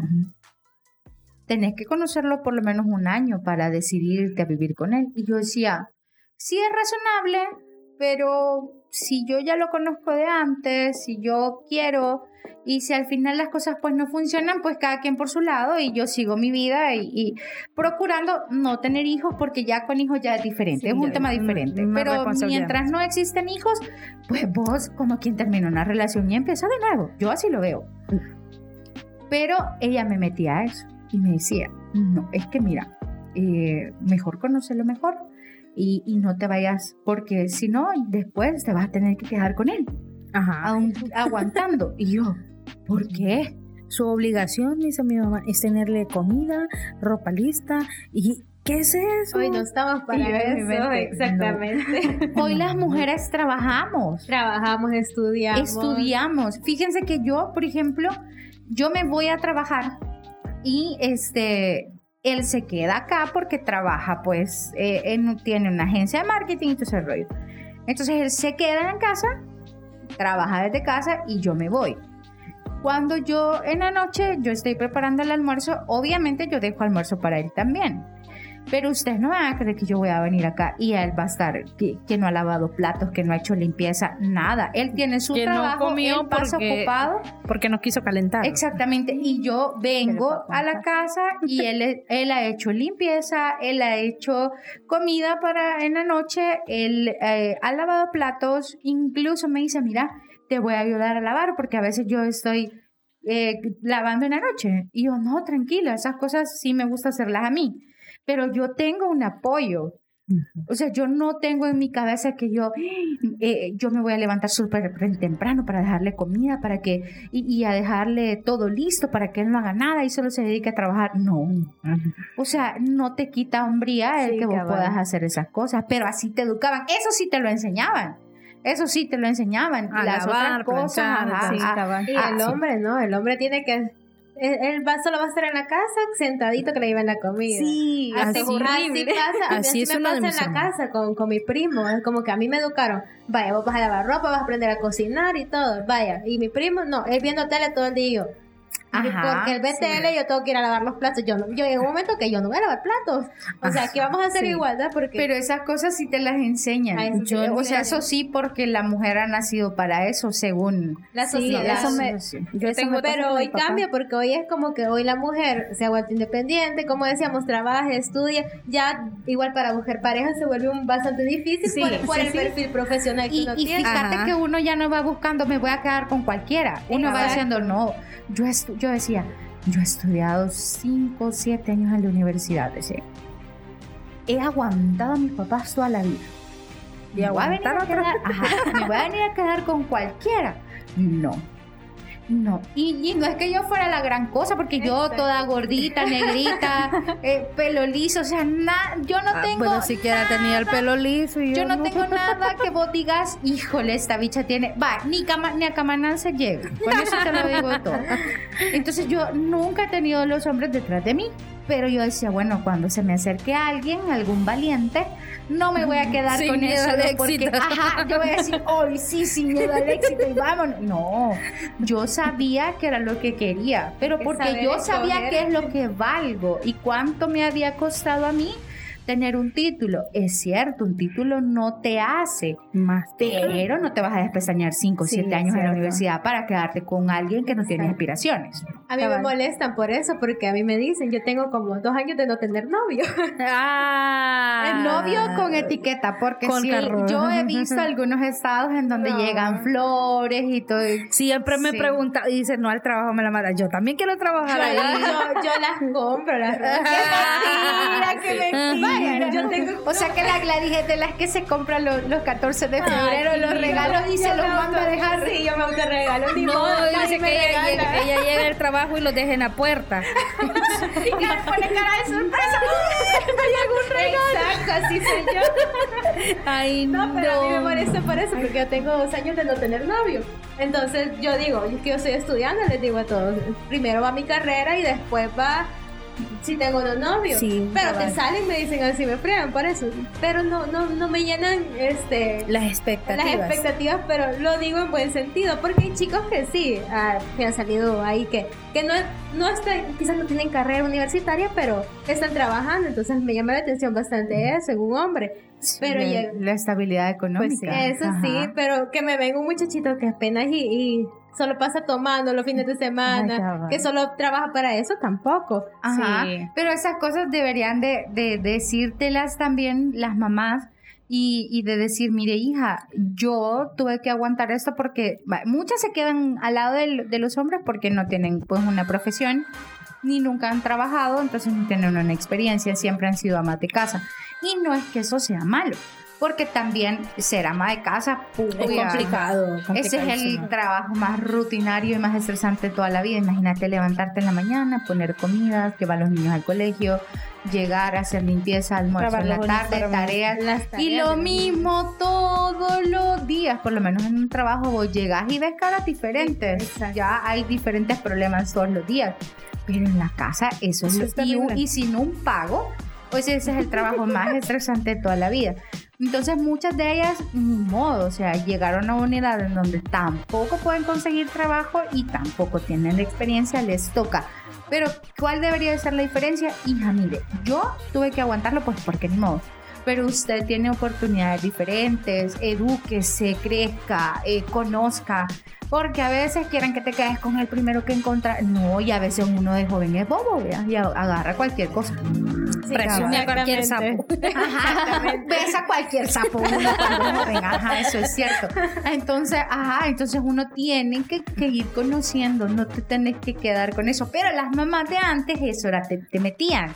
A tu primer novio, el novio de toda la vida. Exacto. Qué chivísimo como la Jenny que su primer novio pues, probablemente va, va a ser el amor de su vida y se va a quedar con él.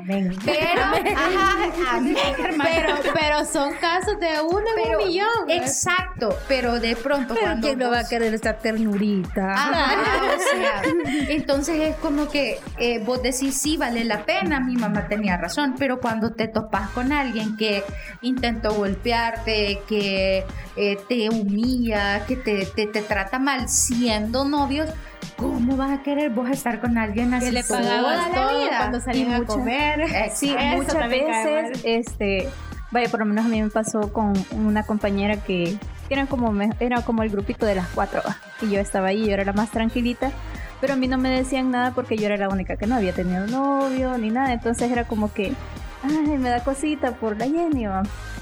pero yo me llegué a enterar de que esta compañera tenía un novio como de tres años, pero eh, discutieron y como que el novio le empujó y íbamos como a octavo grado. Y yo le dije, mira Iris, yo sé que no me contás esto por esto y lo otro, pero eh, yo sí viví situaciones de violencia familiar, en, eh, pues sí, en, en mi hogar. Y yo le dije, mira, así se empieza de broma en broma, Ujú. eh, la broma se va haciendo más fuerte hasta que de verdad ya no es broma y puede llegar hasta, Dios no lo permita, en un asesinato, ¿verdad? hasta sin querer. Y vaya, por ejemplo, hablando de- del machismo dentro del hogar, a mí me toca vivirlo con mi papá siempre porque él dice, Elisa, servime, va, mi mami, mi mami ahí va. Pero a veces no puede porque está lavando ropa y yo, papá, tienes manos, tiene pies, usted no es cuto, vaya y sírvase. Qué linda ella, como le viene, no, fíjate que yo era como Katia, o sea, mi papá, ay, Dios guarde mi adoración, ay, Ujú. mi todo, mi superhéroe, pero llegó un momento en que, ajá, le descubrí sus vainas, digamos así. Y es bien Y feo. es bien feo porque cuando uno, digamos, tiene así como su figura en lo más alto, es como que ¡pah! todo De se hecho, le viene hasta al suelo. buscas un hombre con ese mismo perfil. Exactamente. Ajá. Y, y vos decís, puya, o sea, entonces no era el héroe que yo, que yo creía. Entonces vine y yo como que empecé a cambiar con mi papá. Entonces era como que, ah, vaya, entonces usted hizo eso, yo, yo voy a empezar a, a ser un poquito más firme. Y cuando yo le decía, usted sírvase, servirme vos, pues me decía. Y yo como que, yo no le voy a ¿Por qué servir, le voy a servir. Ajá. No, es que mira, y, y hasta ahorita todavía nos lo dice a mi hermana y a mí, porque mi hermana todavía es más respondona que yo.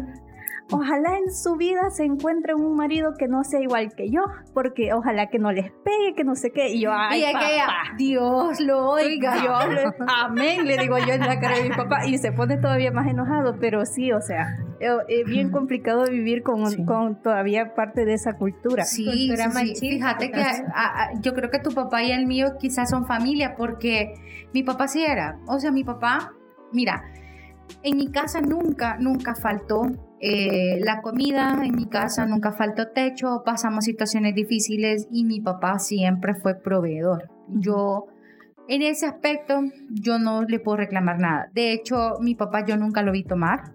Sí lo vi fumar, pero cuando mi hermano enfermó, él dejó de hacerlo y se dedicó al- a, a la casa, más a la casa. Hubieron situaciones que sí lo hicieron cambiar un montón, pero em, era como antes de eso, él su vida era el fútbol, él trabajaba, empezó su, su vida laboral fue por muchos años vendedor de ruta.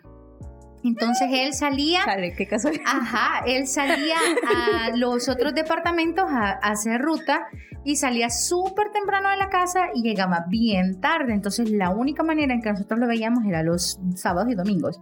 Pero él, como toda la vida, ha sido fanático del fútbol y cuando él jugaba se iba desde las 7 de la mañana a jugar y llegaba como a las 3 de la tarde del domingo. Entonces yo de niña no tengo tantos recuerdos con él hasta que mi hermano se enfermó, que él dejó de hacer algunas cosas para dedicarse a mi hermano. Pero ¿qué pasó? Hasta ese entonces era como eh, mi papá es trabajador y mi papá aquí y todo eso. Pero vos cuando vas creciendo vas poniendo atención a Sí. algunas cosas. Y como yo era mi papito, mi no sé qué, entonces yo era súper celosa con él. Y empecé a notar algunas cosas. Él, él en su trabajo lo cambiaron, le, le dieron como una posición más. Entonces empezó a ser vendedor de los super selectos. Él ya andaba bien bonito, con sus camisas manga largas. Mi mamá siempre lo mandaba bien planchadito, ¿eh? Y él todo perfumado y un señor alto, así, eh, guapetón. Entonces, vos sabes que en esa cosa de que de las ventas hay de todo. Y mi papá empezó a tener mucho contacto con las señoritas promotoras. Ah, las señoritas promotoras, ¿qué les puedo decir acerca de eso? Bueno, entonces vinieron ellas y empezaron como a, a acercársele mucho y bueno, yo empecé a descubrir algunas cosas que no me gustaron. Entonces, eh, él toda la vida llegaba a la casa y desde que él llegaba, mi mamá se, bueno, desde antes mi mamá se desvivía por tenerle cena. Era, voy a hacer un pollo, la pechuga era para él. Y nosotros las Ah, alitas y las piernas. Ajá. Eh, voy a hacer tal cosa, unos sanguchitos. Y los sanguchitos más ricos para él. Y nosotras ah, sándwiches normales ahí. Pero mientras vos no aportas a la casa, pues no puedes hacer nada. Te toca quedarte callado y ya. Yo solo decía, bueno, voy a buscar, un- voy a, voy a tener un buen trabajo en algún momento y eh, No, hacer mis voy a- ricos. Ajá, ajá, yo voy a pasar al súper, ajá, yo. Entonces, ¿qué pasó? Eh, empezó mi, mi mamá era como llegaba, mi papá llegaba al cuarto directamente, mi mamá ya estaba en el cuarto y se sentaba y le quitaba los zapatos, los calcetines, le Oh, ponía que la alcohol en los pies y le acercaba las jeans y se las ponía. Luego ella ya le tenía ahí la pijama, él llegaba, se cambiaba la pijama, iba a lavarse las manos, llegaba, se sentaba en el sillón y hoy por hoy todavía lo hace. Se sienta en el sillón y mi mamá hasta el agua le lleva a la mesa. Y yo en mis adentros decía, no puede ser, yo no quiero esto. Porque, porque a veces era como, "Mm, tráeme agua, Katy. Y yo, "Mm, estoy ocupada, puede, hacer, puede ir usted. Y no, no iba. Y yo dejaba de hacer lo que estaba haciendo y yo le llevaba agua.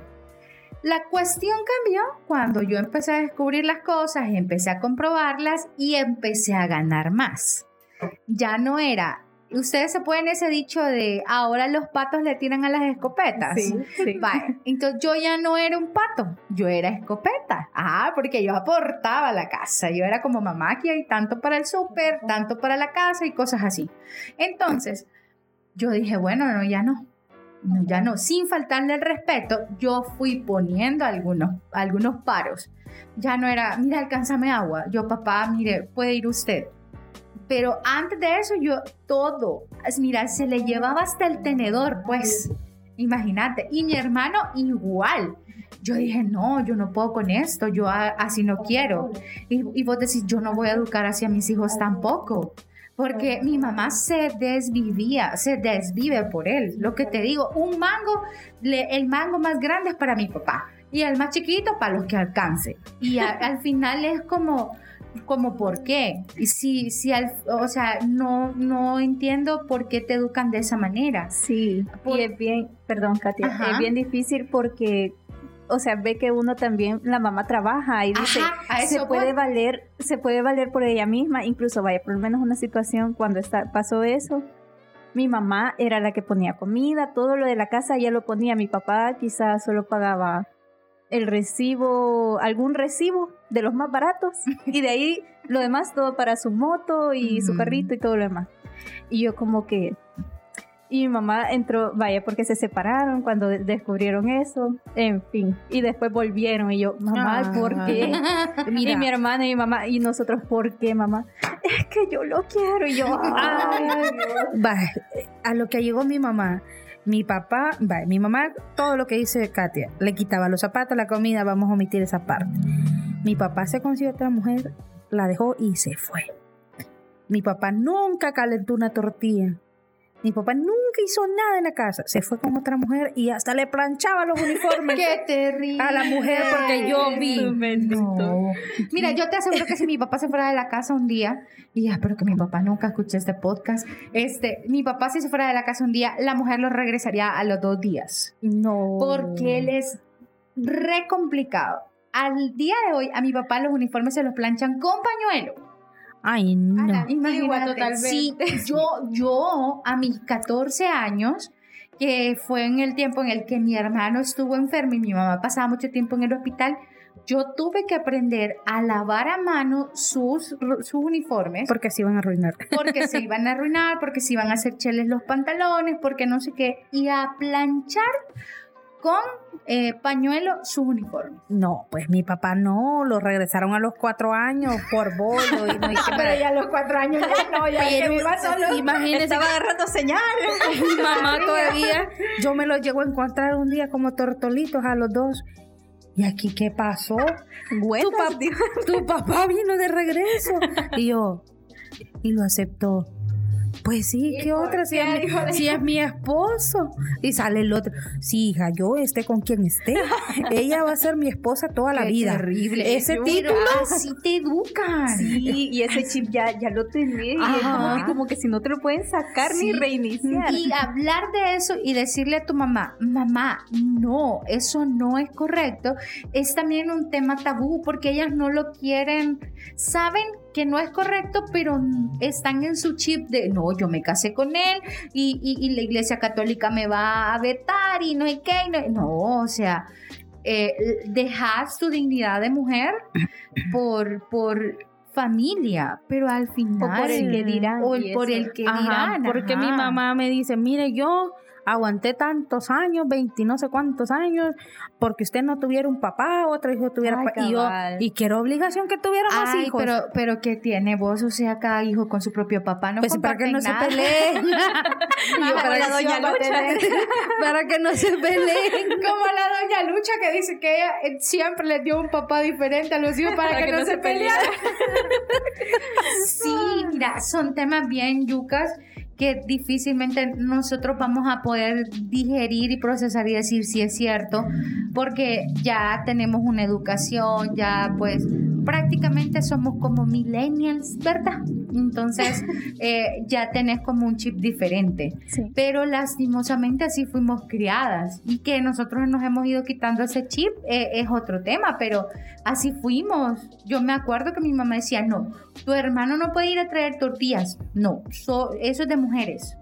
Yo por eso doy gracias a Dios a que solo somos dos niñas y mi papá en mi casa había un varón, ¿te imaginas? En mi casa había un varón, solo uno.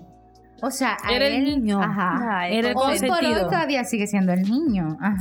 Sí. Pero, pero era eso, pues, de que así te criaron y que tus mamás a veces por miedo o por la comodidad, pues deciden, o por el que dirán, deciden eso. Yo sinceramente no soy mucho de pensar en el qué van a decir de mí.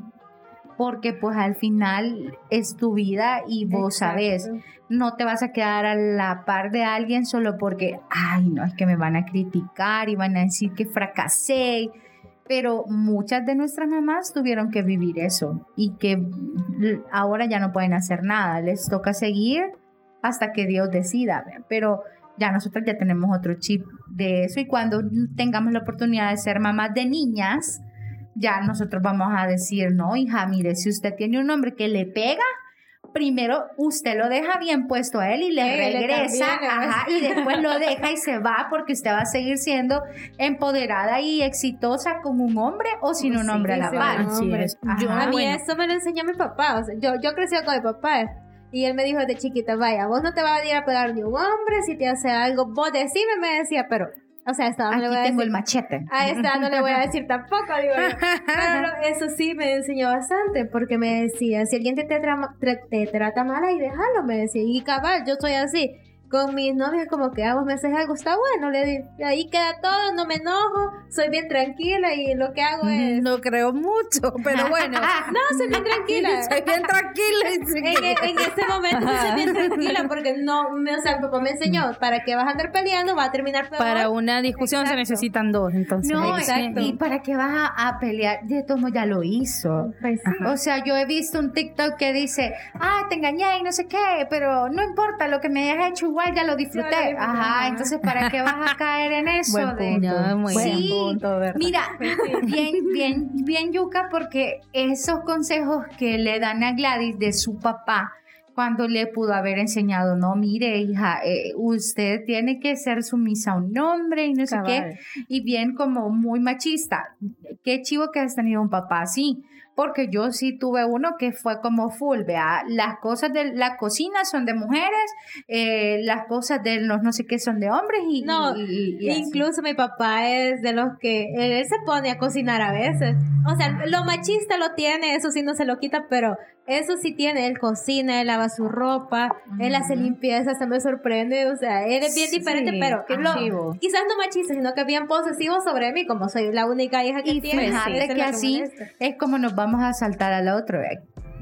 Lo que yo les decía, cuando tu papá es súper genial, vos ya sabes qué tipo de hombre querés en tu vida. Exacto. Y empezás a ver cuáles son los hombres que te gustan. A mí, antes de descubrirle algunas cosas a mi papá, yo decía, ay, que sea trabajador, ay, que sea, que use el mismo perfume que mi papi. Y yo, ay, no, y en serio, yo era como, ay, yo quiero a alguien como mi papá. príncipe azul. Ajá, como el príncipe azul. Y entonces, yo decía, a mí por mucho tiempo, mira, me gustaron los hombres. Bueno, me siguen gustando los hombres altos. Ah, ya veo. Eh, bien. ah, ya vemos. No le creemos. No le creemos. Me gustan los hombres altos y ajá, sí. será. Con ese cuerpo. Sí, ajá. Y yo decía, puchica, los hombres con barba. Miren, yo se los prometo que yo tengo el hombre de mis sueños, en serio, porque yo así como, como es Ale, así lo, así lo soñaba. así, tal cual. Entonces, pero eh, antes de, eso, o sea, yo decía, puya, que sea como mi papá, bien, bien así, bien, bien guapo, el señorón, vea.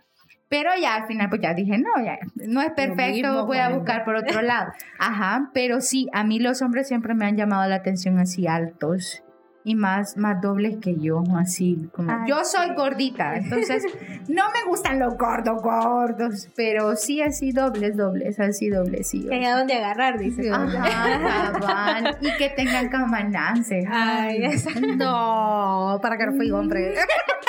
es mi delirio. No, porque soy muy Pero aquellos camanances así bien marcados. Ajá, yo, ay, no, créanme lo que yo.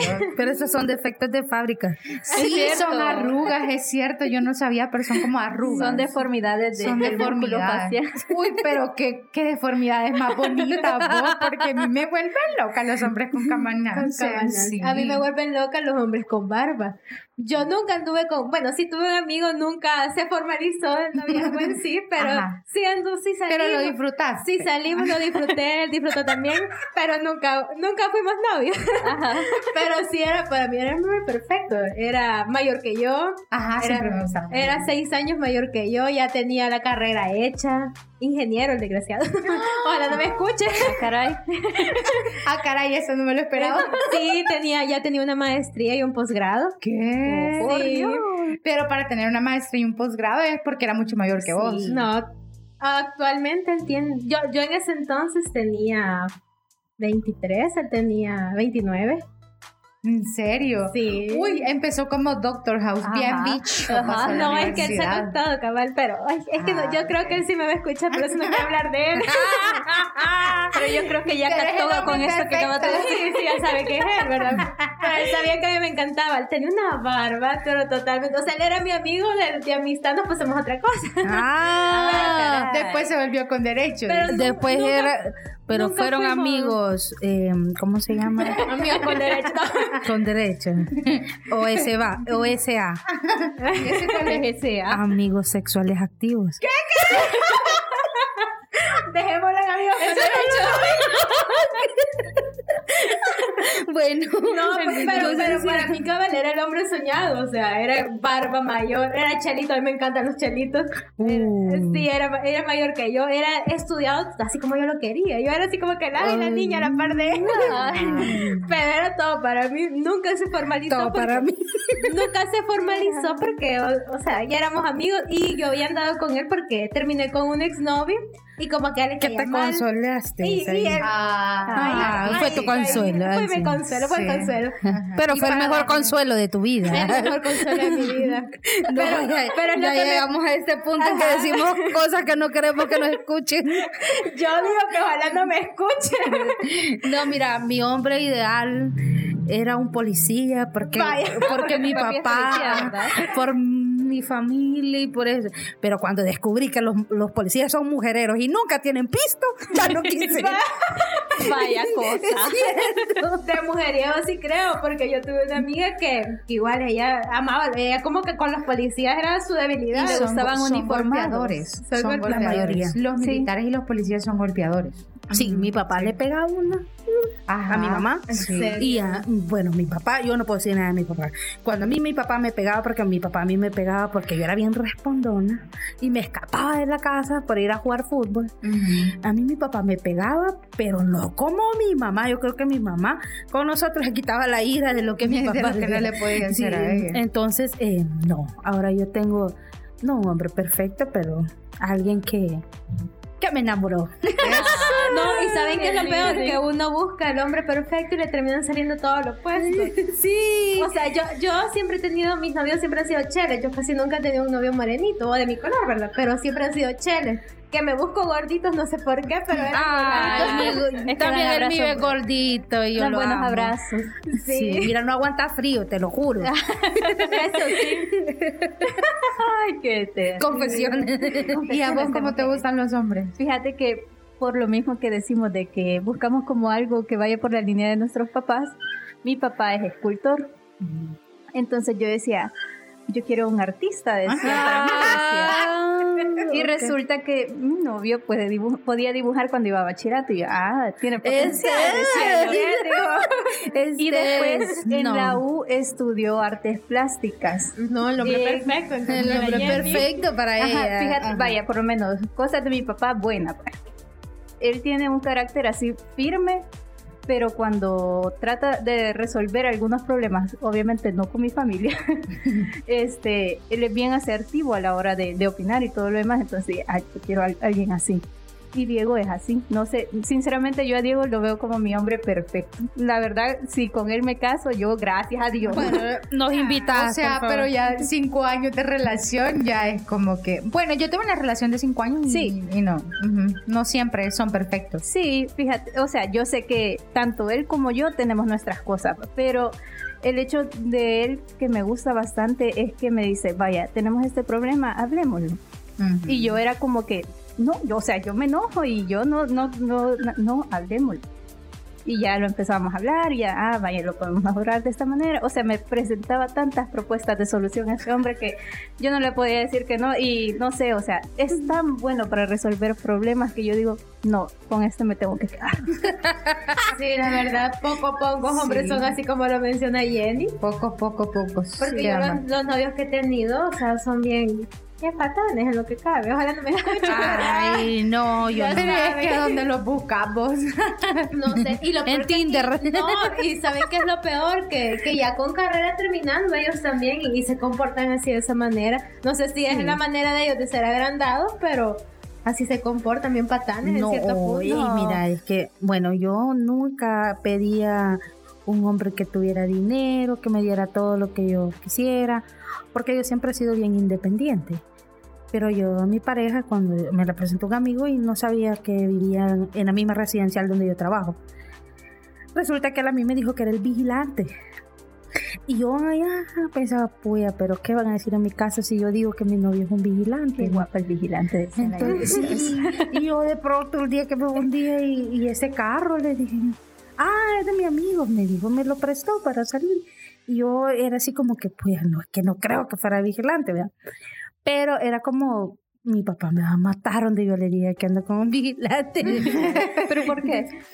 Porque mi papá siempre decía que mi papá es como bien agrandado, por decirlo así. Él siempre dice de que no ganan lo justo, que no le pueden dar una vida digna y porque tienen muchos vicios a veces y que no sé qué. Aunque ese es el perfil. y todo eso. Ajá. Y yo le dije, papá, pero, o sea, usted pasa con un uniforme también, claro, no es igual. Pero usted nunca tiene pisto. Yo le pido 30 dólares ahorita y no tiene. Entonces, ¿cuál es el problema? Ajá, pero yo creo que el hombre soñado para mi papá era que yo me casara con un doctor que- o un no sé qué. Y yo, no, Ay, yo me quedé con el vigilante. Pero al final no era vigilante. y yo así como que, ah, bueno. No, fíjate que yo creo que nos pasa y creo que no está mal que los papás pidan que uno tenga a alguien en su vida que, que, que no es que sea tu complemento, pero sí que le sume a tu vida. Sí, cabal. Porque de pronto era lo que yo les decía, no has pasado tanto tiempo estudiando, tanto tiempo cuidándote para venirte a quedar con cualquier cosa porque vos decís, no, pero es que tiene un buen corazón y, y- y no, o sea, al final no solamente se vive de amor, sino de también una estabilidad económica. Entonces, cuando nosotros... em, cuando nosotros venimos y, y buscamos cualquier cosa, entonces ya nuestros papás se quedan así como que, mm, pero para, o sea, ¿qué, qué esperas de- de- de- de- de- del futuro?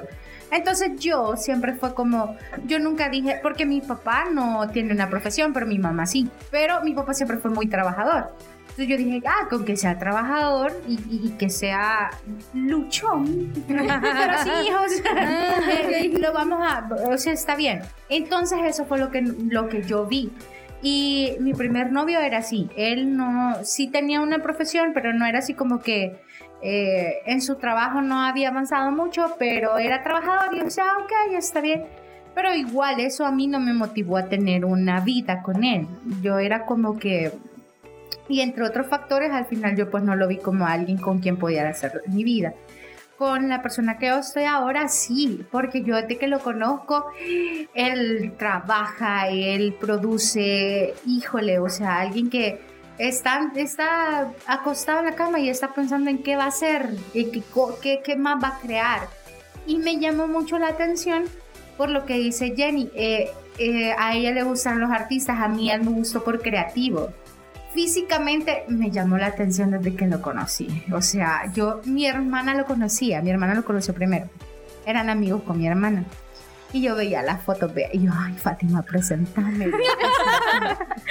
la primera vez que nos íbamos a ver, yo no pude porque salí con mi mamá y lo dejé plantado. Y él nunca de la vida quiso volver a saber de mí. Hasta que mi hermana lo robó para que nos diéramos otra oportunidad. La cuestión es que, pero él, yo desde que lo vi, yo me enamoré de él. O sea, alto, eh, fornido, eh, se vestía bien, huelía rico, este, tiene esos camanances, la barba. Ay, no, el hombre que yo había soñado toda la vida. Y se veía así como malo. Yo no sé por qué, pero a mí me han gustado siempre los que tienen semblante de malo. Ajá.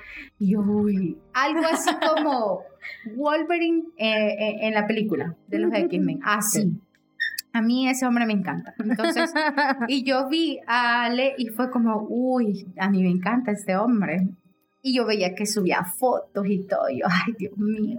Y que hacía radio. Y yo, yo era como, ay, no, yo quiero este hombre. Este hombre va a ser mío. dije. Y así fue. Donde pongo la mano, como dice el dicho. ya cuando lo conocí, ya como persona, me llamó más la ¿Dónde? atención porque, o sea, súper, o sea, él cero vicios, sí tiene un carácter fuerte, porque pues, pero son de las cosas que me, me gustan de él. Yo siempre buscaba como alguien que me, me, me- me tuviera quieta y ahí lo encontré. Entonces, él, él es como el perfil de lo que yo siempre había buscado. Siempre. Ese hombre para mí es como, ay, me derrite, vea. Yo ya no, ya no veo la vida sin él, así, tal cual. Pero eh, es al final, como, como dicen ustedes, los papás de uno no, no quisieran que uno se quedara con cualquier cosa. Porque pues, si vas a estar con alguien, al final lo que tenés que proyectar es a dónde quieres llegar con esa persona. Si solo lo querés conocer como con la Gladys, que solo es para salir y que sí, que ya, y, y todavía no les pongo etiqueta, o, este, o Ok. quieres una vida con esa persona. Y yo creo que a todas nos llega el momento en el que encontrás a alguien con el Y que es en el momento vida. que menos lo esperas realmente. Ajá, cabales, es en el momento. Porque vaya, imagínate una relación de cinco años y yo nunca había pensado tener una vida con alguien y luego tener una relación de Cinco meses. y decidir y, ter- y- o sea, así como, va, vámonos, Y es lo mismo, el- eso pasó. Que por cierto, eh, Ale me dijo, y yo le dije, estoy viviendo con Ale. Tan rápido me dijo o sea, Y usted, y usted ya se vio al espejo, le usted me va a dar consejos y cinco meses para mujer pero es que yo nunca había dicho que tenía novio aquí porque Ajá. había alguien que, bueno, continuamos. Ah, ya, ya me corté yo de Es que ese. es mejor decir que no tiene uno. No, no. que No, no, no, es que aquí alguien con X, ¿verdad? Ah, Saludos a Xavier cuando escuche este podcast. Entonces yo siempre decía, no, no tengo novio. Y de pronto cuando ya no vino, entonces yo le dije, ah, es que yo vivo con alguien. así. Dejó de ser novio para volverse la pareja. Yo guarde. Muéreme.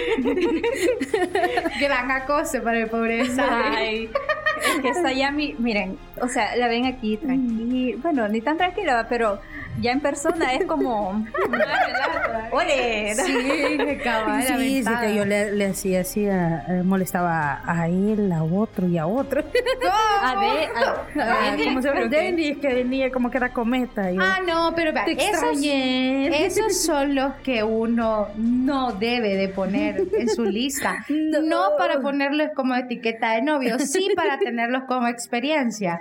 Porque ahí sí no había prosperidad. No, No, ahí había, no había. Las experiencias te enseñan, eso es lo que importa. No, pero bueno, sí, yo tuve un novio que esperé tres años, él vive en Canadá, y si me escucha, maldita rata.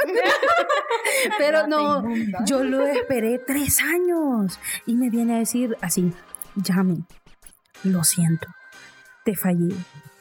Pero una noche en Canadá yo conocí a una chica, salimos, pasó lo que tuvo que pasar, quedó embarazada, me obligaron a casarme y yo ya no puedo casarme contigo, porque yo lo esperaba para casarnos, entonces y así como que así como yo siempre así fuerte está bien y por qué tardaste tanto me lo hubieras dicho por teléfono yo no hubiera venido a perder el tiempo. Ay, me hubiera ganado más experiencia, dice la llama. yo me quedé así. Eso fue todo lo que dije de la vuelta y entré a mi casa y ya murió. A los dos años volvió a venir y me dijo mira yo voy a ir a El Salvador y quiero que me vayas a esperar al aeropuerto llego a las dos de la tarde ok yo te voy a esperar porque empezó a hablarme un mes antes como amigos buscándome porque yo no puedo hablar con él eh, no podía dejar de hablar con él no sé me lo extrañaba me hacía falta y toda la costumbre el punto es de que él vuelve y me dice que lo vaya a traer porque él quiere hablar conmigo Y me dice, porque yo ya me separé y yo quiero intentarlo contigo, porque yo te quiero, porque yo te he extrañado hace tiempo. Vale, yo voy por vos. A las cuatro y media de la tarde me estaba llamando todavía porque yo nunca tuve la mínima intención de ir al aeropuerto. El siguiente día llegó ahí, a- ahí donde yo vivo con un rollo de flores como de 300 flores que el hombre se bajó apenas del carro y me dijo, Yami, ¿por qué no fuiste ayer? Y yo le dije, cada, cada hora que esperaste fue un año que yo esperé por vos. Y yo no estoy dispuesta a, después de ser tu novia, venir a ser la otra porque él seguía casado, pues sí. Entonces, no, le dije yo, así que estás mal. Agarré las flores y ni cabían en el basurero.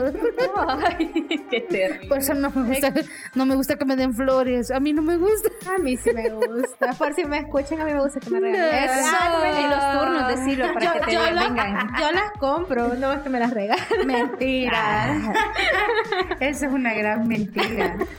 Bueno, y este creo que ha sido un podcast súper interesante. Nos hemos, hablado. nos hemos soltado. El desahogo, pues. El desahogo. Desa- Que así se llama este podcast. El desahogo de las mujeres. Desahogándose. Entonces, quizás vamos con conclusiones. Bueno, yo creo que eh, hemos hablado de temas tabús en cuestión de menstruación, sexualidad, eh, de llamar las cosas por su nombre, de tener confianza con, con las personas que, que pues nos educaron y de ver también cómo obviamente hemos ido evolucionando y que pues si nos educaron de cierta manera es porque así educaron también a, nuestra, a nuestros papás o a nuestras mamás.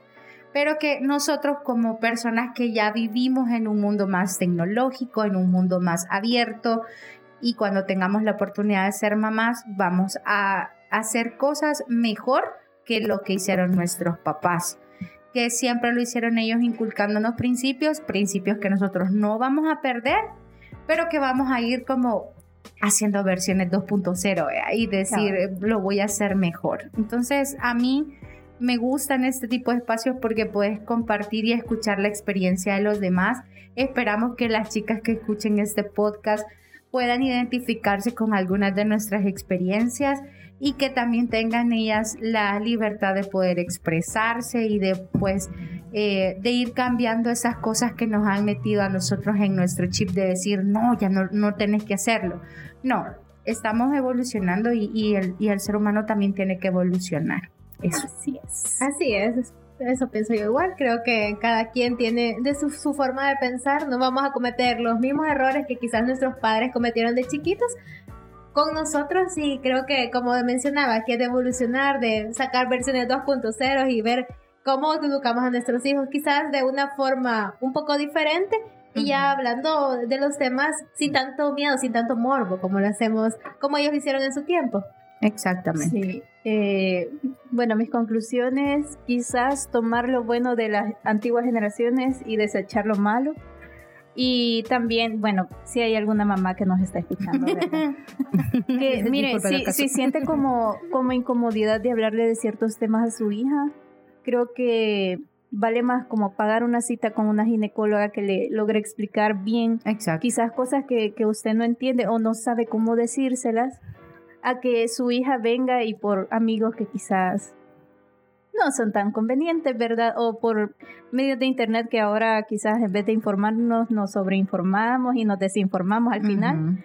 Eh, Te confunden. sí, confunden y llevan a tomar decisiones que no son las más correctas y que incluso como padres se puede decir la regué. Entonces mejor vaya con expertos, no tenga miedo, infórmese correctamente y pues sí, también a las mujeres como decía Katia, espero que se sientan identificadas con las cosas buenas y no con las cosas malas, pero si es con las Eso cosas malas De andar con tres novios a la este, vez no es tan...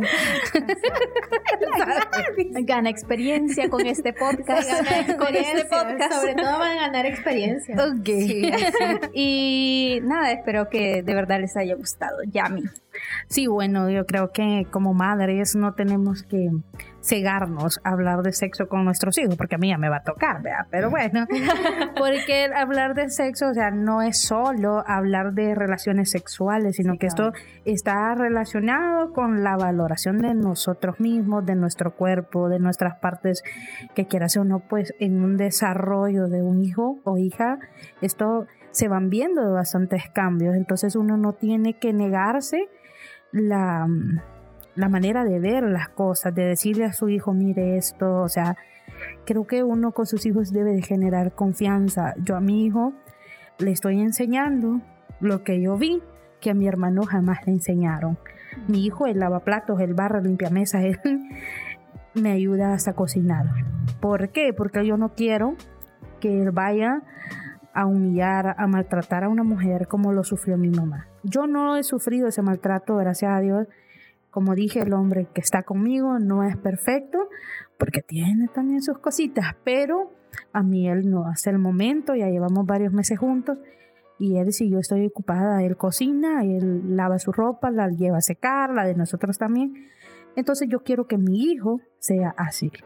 Porque el hecho que ese hombre sea así es porque tuvo una buena guía, tuvo una buena enseñanza. Y eso es lo que yo quiero ser con mi hijo. Así que bueno, ha sido maravilloso compartir con ustedes. el tiempo ha pasado volando. Volando, como dicen. Sí, ni nos hemos dado cuenta y van a ser mejores. Ya nos va a venir a regañar el productor. mira, yo en, en, los dos podcasts que he estado en voz alta han tenido que hacer eh, primera lado A y lado B. Pero que se han puesto súper buenos. Gracias a los chicos de, de, Pensando en Voz Alta que nos han dado este espacio. Nos sentimos honradas de, de poder compartir y sobre todo que nos presten ahí los minutos para que podamos expresarnos. Yo ya se los he dicho, me siento súper orgullosa de ellos y pues ya tenemos por aquí a Samuel que está como, corten ya, corten, corten. Me toca editar mucho. Yo creo que dice, y estas mujeres que hablan tanto. menos mal que no pago el local. bueno, así es. si no, me saldrían caras. Pero gracias por, por darnos este espacio. Saludos a Vladi, a John Paul. Nos hizo falta Marcelita en, este, en este podcast, pero ella esperamos que pronto eh, se pueda incorporar a este gran grupo que tienen estos chicos y pues gracias Samuel por habernos invitado a, este podcast. Samuel. Así es, muchísimas gracias a Pensando en Voz Alta por esta invitación. No me lo esperaba y me siento muy contenta de estar feliz aquí con ustedes. muy contenta de estar feliz, tú muy bien. Bueno, chicas, entonces vamos cerrando y gracias por todo y que tengan una excelente tarde, día, noche, donde quiera que nos escuchen. Así que gracias. Adiós.